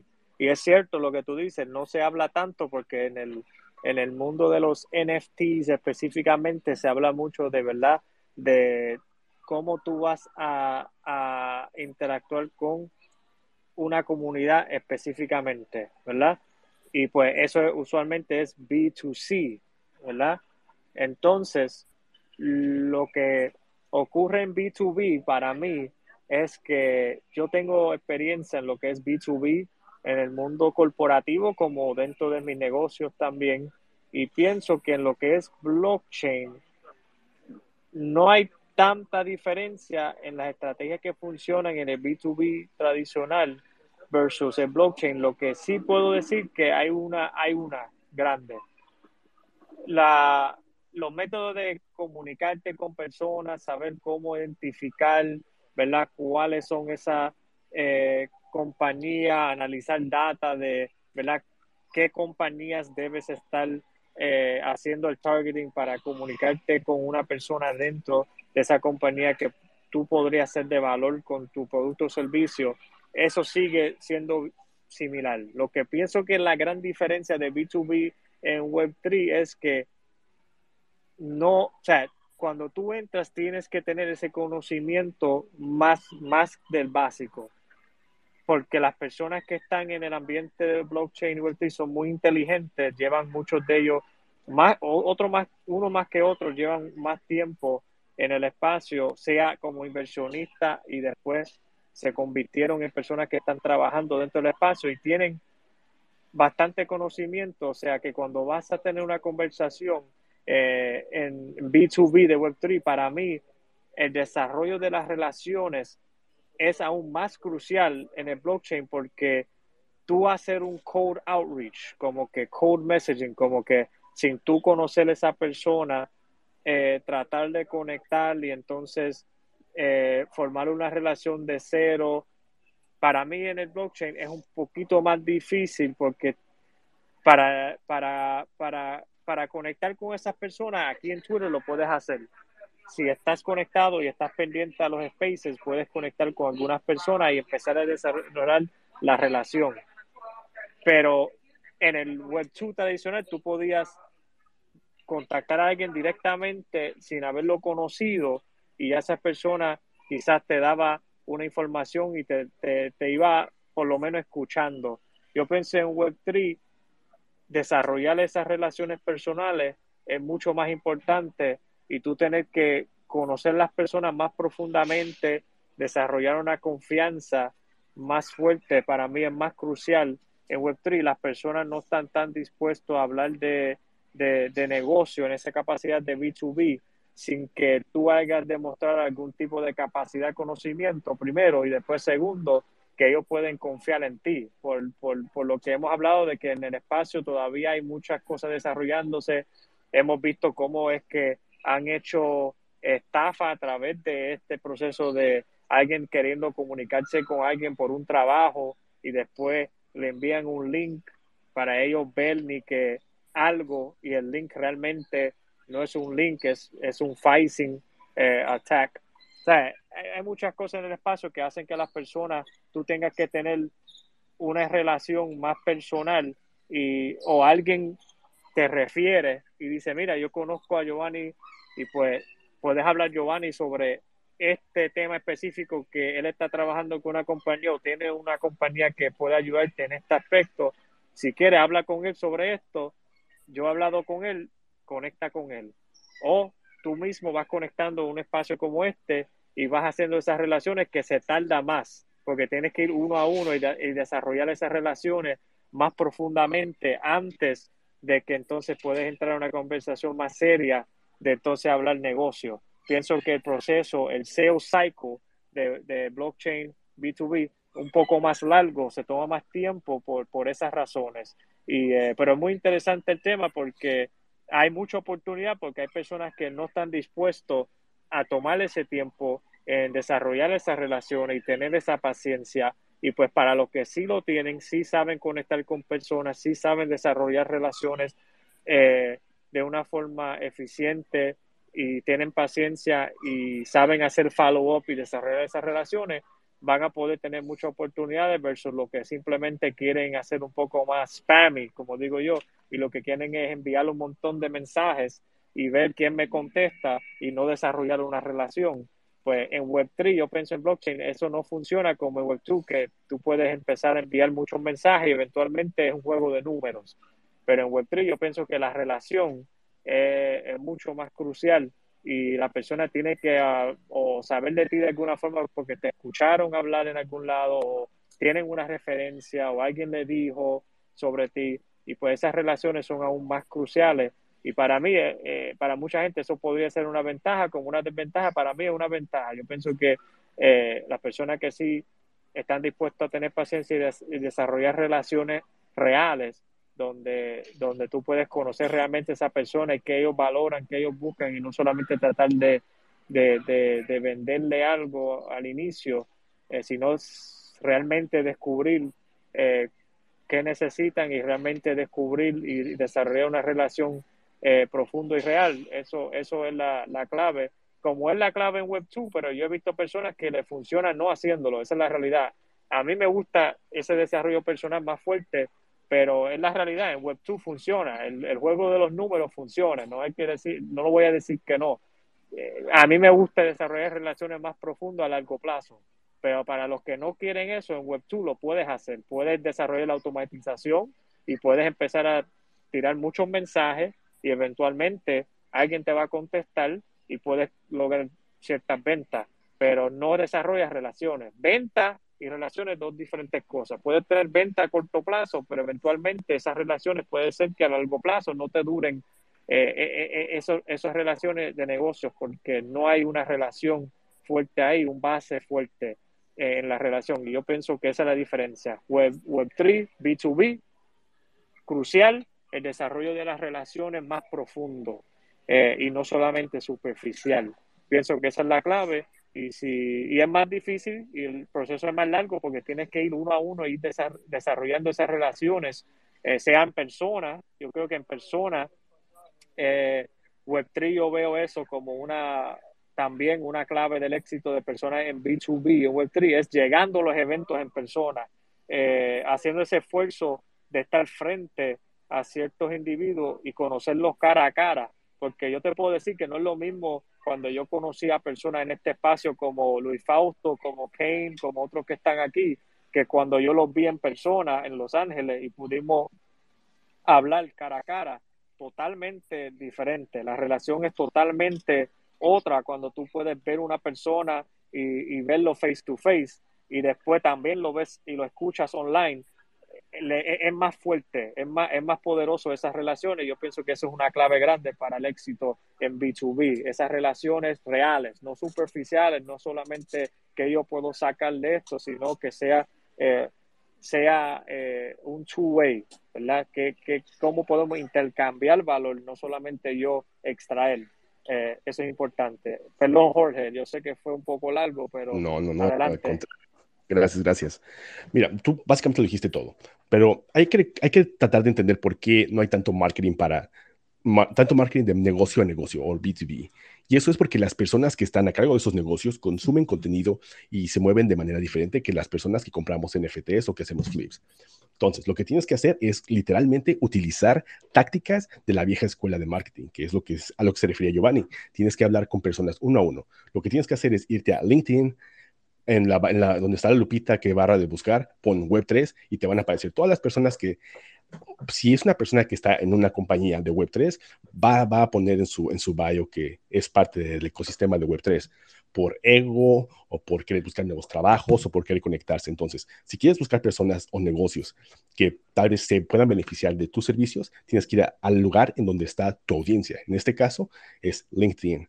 Ve, pon Web3, y tienes que hacer tácticas como la vieja escuela. Ir uno a uno, tratar de conectar con ellos, ver quiénes son sus jefes, o tal vez un developer conecta con él, trata de hablar con él. Y de nuevo, es, es crear esas relaciones que toman, desafortunadamente toman tiempo, pero si, es un, si logras establecer una relación duradera, como lo decía Giovanni, tus probabilidades de éxito van a ser mucho más grandes. Pero sí, vas a tener que... hay una razón por la cual, y esa razón es porque la gesta, este tipo de personas se, mueven y están en lugares diferentes a todos los demás. Y, LinkedIn es el lugar donde los vas a encontrar. Señores, muy interesantísimo. Mejor dicho, está aquí pegado como si estuviera viendo un capítulo en Netflix. Así, pegado a lo que están haciendo. buenísimo, buenísimo. Mejor dicho, ya me matriculé en este espacio. Gracias. gracias, gracias. Ángela, ¿qué tal? ¿Cómo estás? Buenas noches, tardes. Hola a todos, buenas noches. Hola Giovanni, hola Jorge. Es que no los quiero saludar a todos porque los conozco a casi todos y me da pena. Y está genial también conocerlos a todos. Entonces, parte de lo que quiero aportar. Nairobi, sé que me sigues. Eh, DJ Fred, les sugiero también que sigan a todos los que están en el espacio, porque la mayoría va a aportar de alguna u otra manera eh, conocimiento y contenido a lo que ustedes quieran hacer. Eh, para mí, yo estoy escuchando ahorita a, a Fred, que estaba justamente nombrando los autores que yo vi hace como 13 o 14 años, perdí la cuenta. Y yo decía, wow, todavía siguen viendo los mismos autores porque no escuché ninguno nuevo específico y te entiendo perfectamente porque, porque es contenido prácticamente viejo, por así decirlo, ¿no? Pero creo que son las bases, ¿no? De, bien sea de la publicidad o del mercadeo. Entonces tenemos que tener unas bases, así sean, no sé, de 30 o 20 años atrás. Em, en cuanto a Jorge y Giovanni, son muy humildes porque realmente yo los puedo sugerir a ellos como, em, vamos a decir, portal de contenido o espacios que te pueden aportar sobre lo que es el avance de la Web 3 por así decirlo de alguna manera. Eh, de hecho, yo estoy, estaba esperando el espacio justamente porque lo veo como un proceso de aprendizaje, actualización, nuevos conceptos, eh, refrescamiento de ideas, etcétera. Porque sí, hace aproximadamente 13 años de publicista, sin, embargo ejerció otras profesiones y ahora pues piensa como desarrolladora, igual es importante eh, como parte de la marca conocer qué tipo de marketing vamos a hacer, etcétera, y estar a la vanguardia. De verdad que lo disfruto muchísimo estos espacios. Creen más espacios como estos, no solamente Giovanni y Jorge, los que están por aquí abajo, atrévanse. Yo estuve a punto de abrir esta tarde uno porque la verdad entraba y me salía y me salía y me salía. Yo decía, no consigo un espacio que realmente me aporte. Y justamente hice un tweet como que, oigan, díganme por favor qué cuenta debo, necesito estar conectada, tenía un espacio justamente de tiempo y quería estar conectada escuchando algo que realmente aportara contenido, fuese importante en, en, mi vida o para mi desarrollo. Em, muchísimas gracias nuevamente por estos espacios. Eh, les agradezco muchísimo de corazón porque de verdad sí, sí generan cambios. Y bueno, les saludo a todos con muchísimo cariño y respeto como siempre. No veo ni, un corazoncito, ni una manito, nadie. Si están conectados ustedes realmente acá, porque yo veo aquí personas excelentes a las cuales admiro muchísimo y no veo ni una manito, nada. Ah, ya las estoy viendo. Ah, algo importante, ah, yo quería consultarles algo. Em, como parte de, a ver, marca o mercadeo, bueno, branding o marketing. A ver, ¿cómo definen ustedes a un influencer o en este caso a una persona como Elon Musk? Es decir, eh, ustedes deben saber el marketing que le pueden hacer a Tesla, ¿no? Que casi que es nulo. Em, pero claro, tienen justamente a Elon Musk. Em, entonces, eh, yo creo que también tiene, o como, eh, como la personalidad, ¿no? Aparte de todo, toda la trayectoria, etcétera.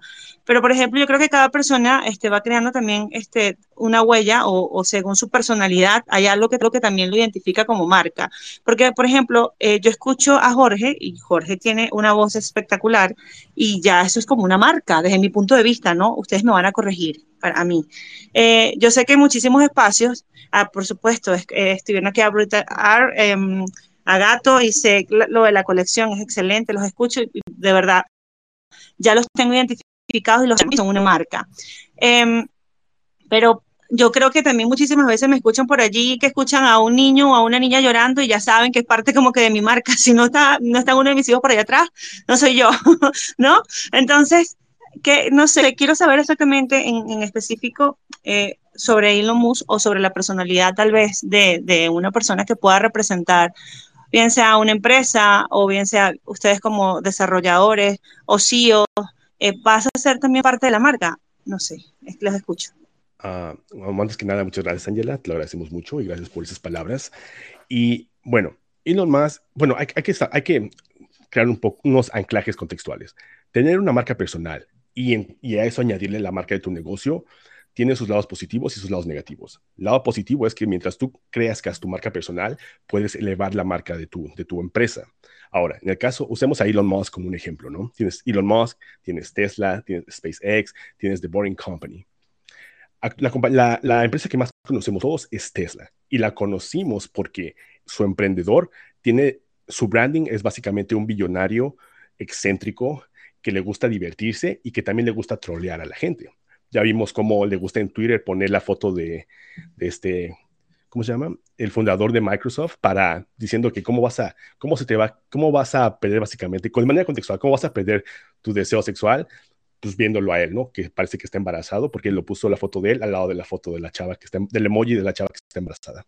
Entonces, e, él, creó su marca alrededor, esa es su marca, esa es su esencia. Y mientras más se hizo relevante en, en la cultura pop, en la cultura popular, eh, Tesla, con, mucha gente comenzaba a ver qué es lo que él estaba haciendo y se daban cuenta que estaba Tesla. Ahora, Tesla pasó por muchos, muchos este, problemas, pero llegó un punto en el que el producto era tan bueno, la marca era tan buena, que comenzó a cobrar relevancia por sí misma. Ahora, eso es el lado positivo, ¿no?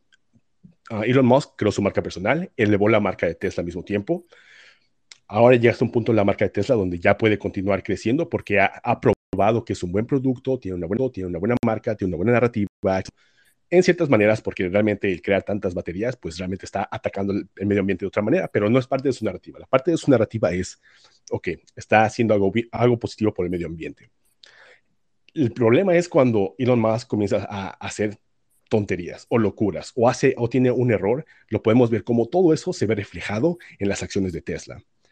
Entonces, es bueno siempre y cuando puedas tener una marca personal como el fundador, pero tienes que entender, al final tú eres un ser humano y vas a cometer errores.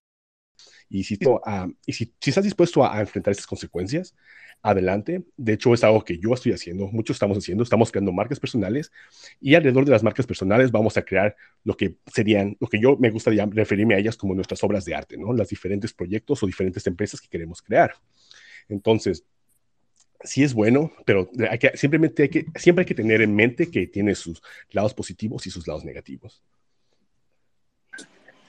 No, gracias, gracias Ángela por, por esa, esa pregunta y gracias Jorge por, por el aporte. Voy por esa, por esa misma línea, ¿verdad? Eh, no tengo esa marca personal de voz de oro como Jorge, ¿verdad? Pero voy a hablar, pero voy a hablar de, sí, el, ya tú sabes. Pero hermano, tienes la marca personal de que estás abriendo conciencia todos los fines de semana, así que por favor. No, gracias Jorge, no, pero, pero sí, pero bueno,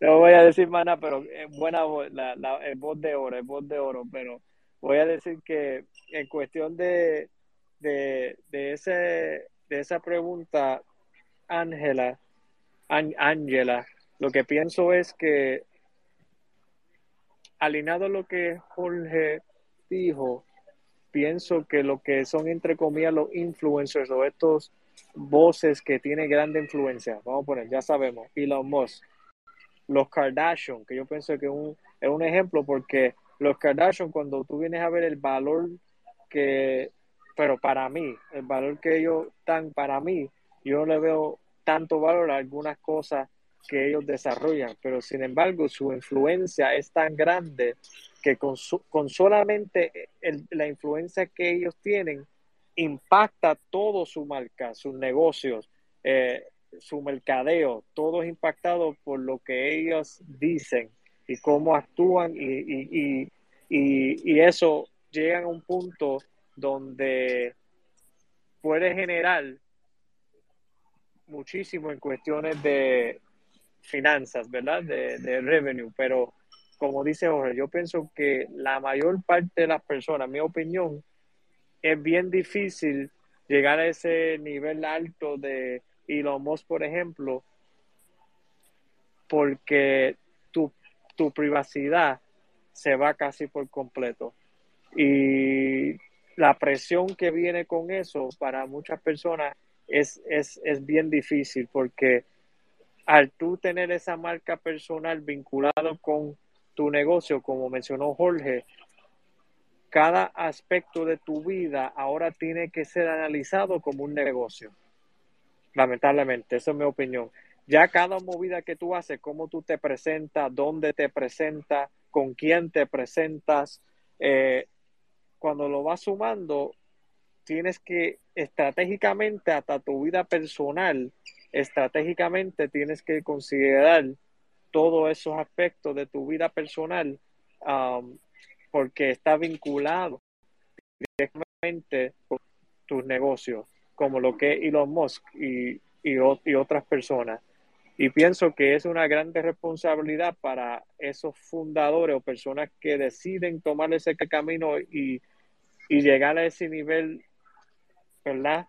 Que están ellos, que una gran parte eh, de las personas eh, es, difícil por eso, porque la responsabilidad que tiene ahora, para mí, por el otro lado, es un gran beneficio porque si, uno es una, si eres una persona que estás cómodo con asumir esa responsabilidad, eh, estás cómodo en exponerte a pues a todo, a lo bueno y lo malo, a, la crítica constructiva como a, los ataques que van a llegar por, por tú simplemente estar públicamente eh, exponiéndote y creando tu marca personal, si estás dispuesto y, aceptas eso, pues entonces yo creo que hay grandes oportunidades porque las personas se relacionan con personas, no con marcas esencialmente. O sea, usualmente eh, donde las marcas más poderosas hay algún persona atado a esas marcas. Nike tuvo Jordan, tiene Jordan. Fue, fue por muchos años y sigue siendo un gran eh, personaje dentro de su marca y las personas se, se, relacionaban con Michael Jordan y pues, ¿verdad? Hacían esa, esa, esa conexión. Así que yo pienso que eso es lo poderoso de, la, de los influencers, entre comillas, o personas que logran tener este tipo de influencia eh, con sus marcas personales, pues ellos pueden entonces tener un impacto grande, positivo para la compañía, pero eh, ¿verdad? Viene con una gran responsabilidad, pero para los que lo están dispuestos a asumir esa responsabilidad, pienso que le va a abrir la puerta a muchas oportunidades y a muchas otras cosas que quizás si no se hubiesen expuesto, a lo mejor no lograban eh, abrirse esas puertas. Um, yo pienso que, Eh, hay que ver los dos lados de las monedas. para finalizar el pensamiento, yo pienso que en mi caso yo estoy dispuesto a asumir esa responsabilidad y me gusta conectar con las personas. Y yo pienso que como las personas les gusta esa conexión personal y buscan eso, pues eh, esa influencia eventualmente es, es más fuerte dentro de, una marca cuando tienes alguien que puede relacionarse con una figura eh, dentro de la dentro de la, compañía. No sé si Jorge alzó la mano y Angela también. Para sí, nada, pero nada más para complementar un poco lo que estamos diciendo. Hay que tener en cuenta una cosa. Cuando creas tu negocio y, y, lo quieres atar a tu marca personal, tienes que tener en mente si estás creando tu negocio porque quieres que sea un negocio de legacía, lo cual significa que no piensas venderlo, o si piensas vender tu negocio en, en algún momento, en los próximos 6, 5, 7 años. Si el negocio está muy atado a tu marca personal, va, a costarte mucho trabajo hacer esa venta o, a, tener a, un, alguien que realmente quiera comprar tu, empresa, porque dependen de ti. Porque en algún momento, tarde o temprano, tú, te convertiste en ese logo para la compañía. Entonces, si piensas crear tu marca personal y al mismo tiempo, como Elon Musk, que tiene sus diferentes empresas, de alguna manera u otra, todos sabemos que hay una diferencia entre Elon Musk, su marca, y Tesla. Sabemos que están correlacionados. Pero si en dado caso Tesla en algún momento se vende, Elon, la, marca de Elon Musk no va a tener ninguna influencia. Bueno, solo en cuanto a relevancia, pero es importante tener eso. No, muy buen, no, muy buen punto. No, ese es muy buen punto, Jorge, le mencionaste, porque eh, eso hay que tomarle en consideración. Los que están creando su marca, pues sí, lo que dice Jorge, eso es una de las primeras cosas que tienes que identificar. O sea, yo quiero tener este negocio, esta marca como un legado que sea de largo plazo y que se mantenga conmigo y que sea algo que pueda entonces pasarse a mi familia y futuras generaciones y, un legado a largo plazo o es algo que eventualmente me gustaría quizás venderlo o, ¿verdad? hacer un exit en el futuro. Todo eso hay que tomarlo en consideración y sí, eh, si atas tu, marca personal con, con, con, con, la empresa o la marca, pues eso va a tener efectos directos en esas estrategias de exit, si es que decides hacer eso. Adelante, Ángela. Bueno, muchísimas gracias. Eh, básicamente quería hacer una acotación sobre que una cosa creo yo es que cuando las Kardashian eh, hacen un programa y bueno, comienzan a tener más éxito porque ya tenían algo de fama dentro de la farándula, dentro de la moda, pero ya ellas saben que están justamente construyendo una marca ellas mismas. Y otra cosa, creo, cuando buscas directamente a una celebrity como lo era Michael Jordan, por ejemplo. Pero otra cosa distinta es cuando, desde mi punto de vista, conocen ustedes, cuando una persona como Elon Musk, que la verdad no le interesa nada, o en el momento no le interesaba nada de lo que tiene que ver con farándula, o con periodismo, o con o con marketing como tal, sino que sencillamente pues era el dueño de sus empresas y creo que fue el mismo éxito el que lo volvió como que un influencer. Pero realmente yo no sé si él se ve como una marca, más si sabe cuál es el poder que tiene, ¿no? Em, no sé si, si, si, si expliqué exactamente. Por ejemplo, Steve Jobs. Steve Jobs cuando falleció, la gente pensaba que Apple ya no iba a funcionar más, que no sé, que iba a ser una catástrofe, etcétera porque él sí se había ligado muchísimo con su marca en específico, pero en el caso de Elon es como ver, es como darle un vistazo a Warren, que sabemos que donde invierte, pues todas las miradas se van a él y muchísimas billeteras lo siguen.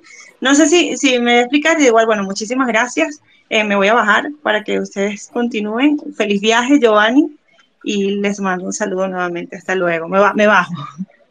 No, gracias, Ángela. Gracias, gracias por eso. Adelante, Jorge. Decir nada más para complementar un poco lo que decía esta Angela. La razón por la que, sí, Elon Musk antes era una persona más privada, pero la razón por la que se convirtió en un influencer es porque la cultura cambió. De la noche a la mañana, de repente, todos de, antes querían ser raperos, después todos querían convertirse en empresarios. Y, y comenzaron todos a, y conforme la cultura cambiaba, el ecosistema tecnológico también cambiaba. Ahora salió el, salió el iPhone, ahora todos tenemos más acceso a información y poco a poco todo lo que es el mundo empresarial comenzó a enfocarse un poco más hacia el lado tecnológico y Elon Musk era una de esas figuras que habían tenido mucho éxito desde el principio con PayPal y todo lo que se llama la mafia de PayPal. Entonces, sí, él comenzó como un empresario, pero cuando la cultura comenzó a cambiar, él se dio cuenta de que una, de las maneras de tener atención a las marcas, específicamente una marca de carros eléctricos que en ese momento no, no eran muy populares, porque yo me acuerdo todavía hace 6, 7 años los carros eh, eléctricos se veían fatales. Entonces, él sabía que la única manera en la que realmente iba a poder impulsar la marca de Tesla era volviéndose más relevante de alguna u otra manera en su propia marca personal. Entonces, sí, sí, eh, lo que tú dices es correcto, pero sucedió, él sabe, él sabe que en cuanto todo se trata de atención, las Kardashians, todo es atención. Antes de que saliera su show de Hulu, no, no dejabas de escuchar como Kanye West venía atrás de ella y todo era sobre ella, las Kardashians, Kardashians, Kardashians. En cuanto salió el programa de Hulu, ya no has escuchado nada de Kanye West, ya no has escuchado nada de ella y todo esto son planes de mercadotecnia que ellos hacen.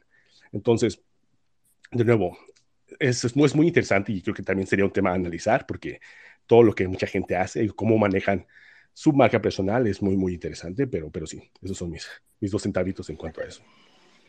No, y de acuerdo contigo, Jorge, con eso, que ahora mismo uno de los currency más importantes es, como mencionaste, la atención, ¿verdad? Eh, el que logra capturar más atención es el que logra capturar más una audiencia dentro de un nicho específico. Lo hemos visto con Gary Vee también, ¿verdad? Gary Vee, como mencionó Jorge Kanye West, o sea, la atención al final y al cabo es lo que ayuda a que esta persona, entre comillas, influencer, puedan tener y, y, y puedan entonces lograr obtener la atención de más personas, lo cual te permite poder presentarle a esas personas lo que sea, tus pensamientos, tu forma de ser, tus planes, etcétera, y pues todo va en cadena. Y después que ya tú tienes la atención y vas presentando, pues ya ahí también vuelve a ser como un, un, juego de números también, porque va a haber personas que no van a alinear, pero si ya tienes una audiencia masiva, pues pues ya los números están en tu favor, porque eventualmente van a haber personas que quizás alineen contigo y eso es la gran parte de la influencia. Por eso la, lo de influencer marketing funciona. Específicamente yo he tratado con influencer marketing en lo que es e-commerce y funciona muy bien porque la, como hablé anteriormente, las personas se relacionan y conectan con otros individuos y, y, esos individuos son los que generan la confianza, no necesariamente la marca. Eh, y ahí es que las marcas utilizan lo que es el influencer marketing porque la marca por sí sola no genera suficiente, suficiente confianza, a menos que lleva años o a menos que lleva un track record sea, extenso que, que, puede comprobarle que pues llevamos tanto tiempo en tal mercado dando, dando X resultados y por eso debes confiar. Pero para la mayoría de marcas que están en menos de cinco años o o marcas que están comenzando, pues ese aspecto de la atención no lo tienen, pero el influencer marketing le abre ese, por eso el influencer marketing es, un, es una industria tan grande y sigue aumentando. Y yo pienso que eh, eso se va a seguir expandiendo porque mientras va desarrollando la tecnología va a permitir que cada uno de nosotros pueda exponernos y hablar de temas específicos y conectar con individuos eh, a través del Internet como se ha estado haciendo los últimos años, pero cada vez va a, ir, va a ir avanzando y vamos a obtener herramientas que nos van a permitir, como lo que está surgiendo en Web3 y blockchain, eh, ser dueños ahora de ese contenido y poder manejar esas relaciones más efectivamente de, de, de nuestras comunidades y audiencias. Así que ya ese es otro tema, como dice Jorge, pero muy interesante Ángela, la pregunta, porque yo pienso que influencer marketing todavía hay mucho, eh, hay muchas cosas negativas también, como hay que tener cuidado, que hay personas que pues usan esa influencia o generan una influencia falsa eh, y entonces, mm, o también no, no tienen moral o ética en cuestión de cómo manejan, cómo ellos presentan su comunicación en cuestiones de disclaimers, ¿verdad? pienso que todavía hay, hay mucho por trabajar con el influencer marketing en ese aspecto, en la transparencia. Pienso que ese es un reto, pero pienso que hay mucha oportunidad porque al fin y al cabo eh, todos están batallando por atención y el que obtiene mayor atención puede obtener mayores resultados más rápidamente. Ese, ese es la, esa es la, la realidad. Y, y buen tema también que podríamos considerar ir indagando en el futuro, pero muy, muy buena pregunta, Ángela. Gracias. Así es, y pues ya llegamos al final del espacio. Quiero agradecerles a todos, muchísimas gracias por estar aquí, gracias por su tiempo. Ojalá que hayamos podido aportar valor. De nuevo, ese es simplemente el objetivo por lo que estamos haciendo esto.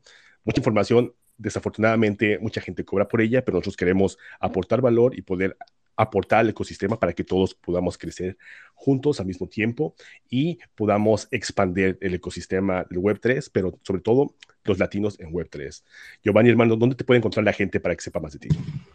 Sí, no, pueden entrar, pueden entrar a mi perfil, ahí está mi página, giovannirodríguez.co eh, y pueden buscar ahí obtener más información sobre mí. Ah, incluso ahí tienen unos horarios específicos donde pueden hacer eh, unas llamadas cortas conmigo para ir conectando, conociéndonos, etcétera. Así que pueden entrar a la página. Tengo un boletín también donde se escriben artículos semanalmente sobre diferentes temas de Web3 según mi experiencia y, y lo que voy aprendiendo y lo que he aprendido en los negocios, en mi carrera corporativa y ahora lo que sigo aprendiendo ahora en el espacio Web3 y voy escribiendo artículos dirigidos más hacia Web3, NFTs y marketing. Así que ese boletín pueden suscribirse también.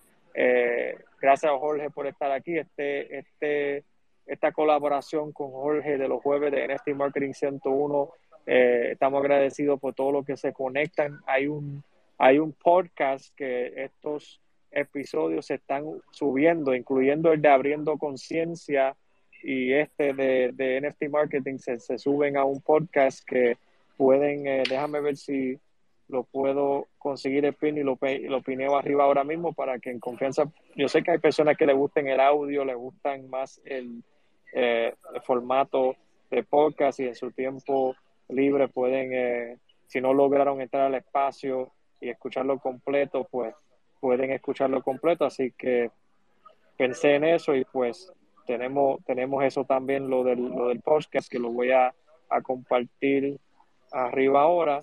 Y eh, esas son las formas que, que puedes consumir con, con, el contenido que voy generando cada semana para intercambiar valor con todos aquí de la comunidad. Mis, mis DM están abiertos.